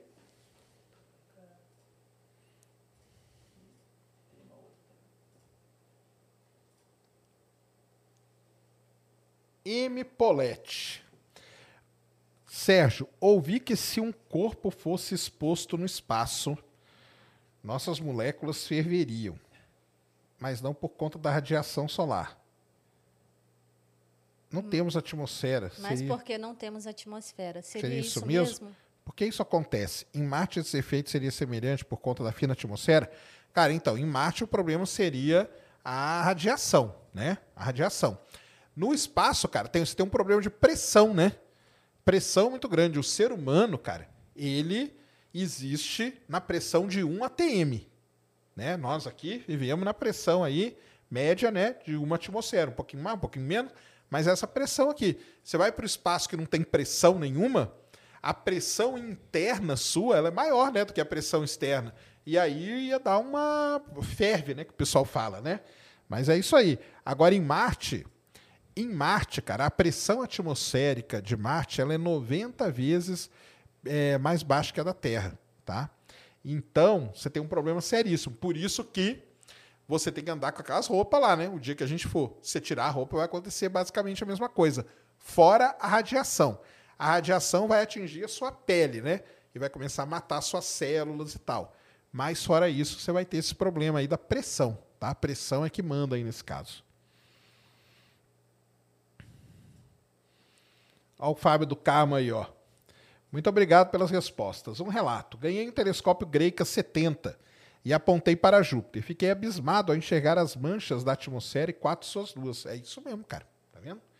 É incrível constatar que todo esse detalhe está vivo no céu. Me apaixonei ainda mais. Pô, tá, isso aí, ó. Você com 60, 70, você aponta ele para Júpiter e você vai ver ali as manchinhas na atmosfera, as listras, né? E vai ver também as quatro luazinhas ao redor dele, que é legal pra caramba. Que foi aí, né, o que o Galileu viu quando ele. E olha que o telescópio dele era bem menor do que esse aí, né? Mas viu. essa é aquela questão da. Ah, que não existe. Tu já viu aquele vídeo, né, que o cara pega um, um, um buraco numa mesa para dizer que é aquilo que a NASA mostra para as pessoas que é Júpiter. É, não precisa acreditar em mim, não precisa acreditar no Sérgio. Você mesmo consegue ver Júpiter. Você mesmo consegue ver as crateras da Lua, você mesmo consegue ver os anéis de Saturno. Então, não tem como enganar você nesse. Não tem mesmo, só precisa do equipamento, né? E para terminar, né, que ficou faltando aqui na minha lista foi a foto do buraco negro da Via Láctea, né? Nós falamos dela rapidinho, né? Mas falando um pouquinho mais esse ano aí, depois de muito tempo, apresentaram a foto do buraco negro da Via Láctea, que teve aí umas primeiro, né, mostrou que era igual do outro, da M87, que foi muito bom, mostrando que as leis da física funcionam aqui e a milhões de anos-luz de distância. Isso é legal demais. Mas mostrou ali aquelas três coisinhas mais brilhantes, né? Que é o lance do buraco negro. Ele está muito perto, girando, as coisas girando ali. Quando você tira a foto, você vê daquele jeito. E isso foi um dos pontos de porquê, né? Que foi talvez a questão mais respondida aí. Foi por que, que demorou tanto? Se a do outro que estava mais longe, né? A gente vi- viu muito antes. Por conta disso, processar esses dados foi realmente muito complicado e tem muito estudo ainda para ser feito aí com o buraco negro Sagitários a estrela. Foi muito legal. É, o pessoal lá, a gente transmitiu também a apresentação, o pessoal falando. Aí a Roberta veio aqui para a gente falar dele bastante. Então procurem aí nos vídeos do ano passado. Tem o papo aí com a, com a Roberta falando dos Sagitários, a estrela, da foto dele, que a gente fala, né? Não é bem dele, mas a gente fala que é dele para simplificar. E foi aí um grande momento aí. Talvez aí, junto com esses três aí, que é o James Webb, com tudo que ele fez, a foto dos Sagitários e a Dart, para mim, são os três grandes momentos aí do, de 2022 na astronomia. Né? Sim. É, Anderson Rafael mandou cincão. Salve, Sérgio. Sou profissional de cibersegurança e tenho cortado um dobrado para acompanhar as IAs. Como elas estão avançando no estudo dos planetas? Muito boa pergunta, cara. Pô, IA é tudo aí, né? Então o pessoal hoje usa para, por exemplo, mapear crateras, tá? O pouso de naves é feito com inteligência artificial você descobrir se você tem determinados elementos químicos, é feito com inteligência artificial. Então, é muito usado. Aliás, falando em inteligência artificial, teve aqui em 2022, que nós estamos fazendo meio uma mescla, né? O grande que não, né? E nós usamos aqui ao vivo o GPT-3. Vocês lembram dele, né? E ele até me mandou mensagem outro dia falando: caramba, Sérgio, você viu que o negócio explodiu e tal. E nós somos pioneiro de mostrar aqui. E eu já até falei com ele, ele tá, ele estava nos Estados Unidos essa semana, numa feira de metaverso, as coisas todas. E eu já até falei com ele para ele vir aqui para a gente mostrar as outras ferramentas, porque agora tem o chat GPT e tem várias coisas muito legais, viu? Do GPT-3. Aliás, Vou até falar aqui, o Caio, o Caio Gomes fez um negócio muito legal no Instagram dele. Ele colocou a pergunta, você manda a pergunta para ele e ele joga a pergunta para o GPT, para o chat GPT responder. E aí ele cola para o pessoal lá. Então o pessoal fica revoltado. Ele falou, cara, mas não sou eu, é a inteligência artificial. Cara, o avanço disso é gigantesco. Veja lá as imagens, né? Ganhou, a inteligência artificial ganhou um dos maiores prêmios de, de arte desse ano. Não foi mais o ser humano que ganhou. Como que vai controlar isso? O Stable Diffusion lá, que todo mundo usou, né? Que brincou com isso. Aquele outro lá do, do Insta também, né? Que você dava um monte de foto sua e aí ele fazia uma foto. É isso aí. Continuem alimentando, cara. A inteligência artificial, ela quer isso mesmo. Joga bastante coisa lá que aí você está treinando ela bastante para para quando ela vier. Para quando ela vier, cara, aí não, não vai reclamar. Não reclame. Tu não mandou fotinha não para entender? Mandei. Você acha que eu vou alimentar isso aí? Jamais. Mas alimentem. Continuem alimentando o monstro. Quando ele sair, você vai ver, cara. Você...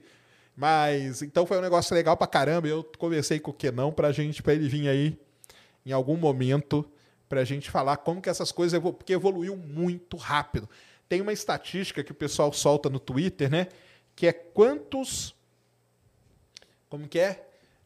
Cada, cada grande rede dessas, quanto tempo ela demorou para chegar em um milhão de usuários. Então tem lá Facebook, Twitter e tal. E o chat GPT foi tipo dois, três meses, entendeu? Porque virou uma febre mesmo. E é impressionante, cara. Você escreve qualquer coisa e ele monta para você. Eu assisti um congresso semana, semana retrasada de astronomia que o cara fez o, a palestra dele inteira usando o chat GPT. Então, é muito legal isso. E, cara, não tem mais Eu não eu acho que não tem mais volta, viu? Engraçado, só citando, até o Cardoso, né? Ficou com medo agora. Porque ele começou a usar. Ah, não, ele tá brincando ele começou o a usar, tempo todo, então, né? Então, mas ele falava, não, eu falava e ele, ele era o primeiro, é só arrancar da tomada. E aí ele começou a usar falou: é, agora eu tô começando a ficar com medo disso também. É isso aí, cara. Não tem mais volta, não. É, o Robson Botari mandou vintão. Serjão do Céu. Na terça-feira, dia 10, eu vi o cometa verde passando. Só que estava sendo divulgado que só ia dar para ver no dia 12, quinta. Fiquei bugado. Será que vi outra coisa? Viu. Você viu o foguete chinês, cara. É. Não só você, mas muita gente. Principalmente, você não falou onde você mora. Eu perguntei, por isso que eu perguntei para ele. Ah, tá. Porque você deve ele morar ou no centro-oeste. em Santo André. Santo André, São Paulo? Então, difícil demais. Ele colocou. Eu perguntei onde que ele morava, ele colocou sim, Santo André. É, porque Te nesse... juro, né? Ele tá me jurando que viu o cometa verde. Então, não era o cometa, cara. Tá? Não era o cometa, porque nesse momento o cometa não está sendo visível do hemisfério sul, tá? Mas o que apareceu nos céus do Brasil aí, nesse dia, foi o foguete chinês. O foguete chinês ele criou uma pluma de exaustão, que a gente chama. Ele estava numa determinada altura, né? E ele passou aí pelo Brasil, então muita gente fotografou. Você pode ter visto sim em São Paulo, não tem problema não, é porque muita gente era mais em cidade pequena que via e tal. Exatamente. E muita gente falou que estava vendo cometa. Muita gente mesmo, tá? Então assim, não foi o cometa ainda. Cometa aí mais pro final do mês, aí início do N- é, de nem fevereiro. no final do mês, no início de fevereiro. E assim, cometa é muito temperamental. É, cometa é muito complicado. Pode ser que não dê para ver nada. Pode ser que seja um espetáculo e pode ser que não seja nada, tá? É, esporte a motor mandou 10 e 90. Leandro Recheosa mandou 10. Boa, obrigado. É, Samuel Fontana mandou doisão. Olá, pessoal. Já pensaram em chamar o Ian Neves? Cara, quem que é o Ian Neves? Eu não, Não sei, sei. quem que é ele. Já me perguntaram desse Ian Neves, cara. Eu não sei quem é. Então, falem aí quem que é o Ian Neves. Ah, Boris mandou dezão. Ah, com a expansão do universo, estima-se que o universo já tenha 93 bilhões de anos-luz de diâmetro. Isso significa que depois do que está a 14 bilhões de anos-luz, está totalmente fora do nosso alcance? Não, não significa não. Porque essa conta aí, ela é feita o 14 bi, esse 13.8 que a gente considera, é se fosse fixo, tá? A coisa. Só que a gente sabe que ele expande e expande acelerado. Então, quando você coloca a expansão nessa conta, o universo teria 93 é, é, bilhões de anos-luz de diâmetro, né? Que o pessoal fala que é o universo observável. Se você pega essas galáxias aí do James Webb e, e usa o Z, que é o redshift, que é a medida de distância que o astrônomo gosta, você vai ver que tem galáxia que está a 30 bilhões de anos-luz de distância da Terra. Tanto que o certo mesmo é falar isso como distância. Não é certo falar que uma galáxia ela está a 13,4 bilhões de anos-luz. O que a gente fala é que ela existia duzentos e tantos milhões depois do início do universo, tá? Então é, tem essa grande tem essa grande diferença aí que é você considerar ou não considerar a expansão quando você está falando das coisas, tá? Mas não, o 93 é o universo observável. 14 seria o 93 menos a taxa de expansão, tá? Basicamente. É, Esporte a Motor mandou 27,90. Olá, Sérgio, sou Moisés, seu fã aqui de Quedas do Iguaçu, Paraná. As Três Marias são estrelas gigantes azuis? Tem planetas ou exoplanetas nelas? Cara, se não me engano, são gigantes azuis, né? São. E nessas estrelas aí desse tipo é muito difícil ter planeta, tá, cara? Muito difícil mesmo, porque assim, a maior parte dos planetas são descobertos em estrelas muito pequenas, tá? Ou estrelas parecidas com o Sol. Essas azuis, gigante azul, super gigante azul, Que elas são mais quentes, né? são estrelas muito quentes, são estrelas que vivem muito pouco, então dificilmente você encontra planetas nelas, né? Eu acho que até agora não tem nenhum planeta num tipo desse de estrela. Pode ser que tenha, em algum momento descubram, pode ser, mas é muito complicado, tá? E se descobrir, é, deve ser uma distância muito. Porque como que a gente consegue descobrir hoje em dia, principalmente? É com a questão do trânsito. Que a gente vê o, o exoplaneta passando na frente da estrela. E para ter exoplaneta perto de uma gigante azul, ele teria que estar muito longe da estrela. Então seria praticamente.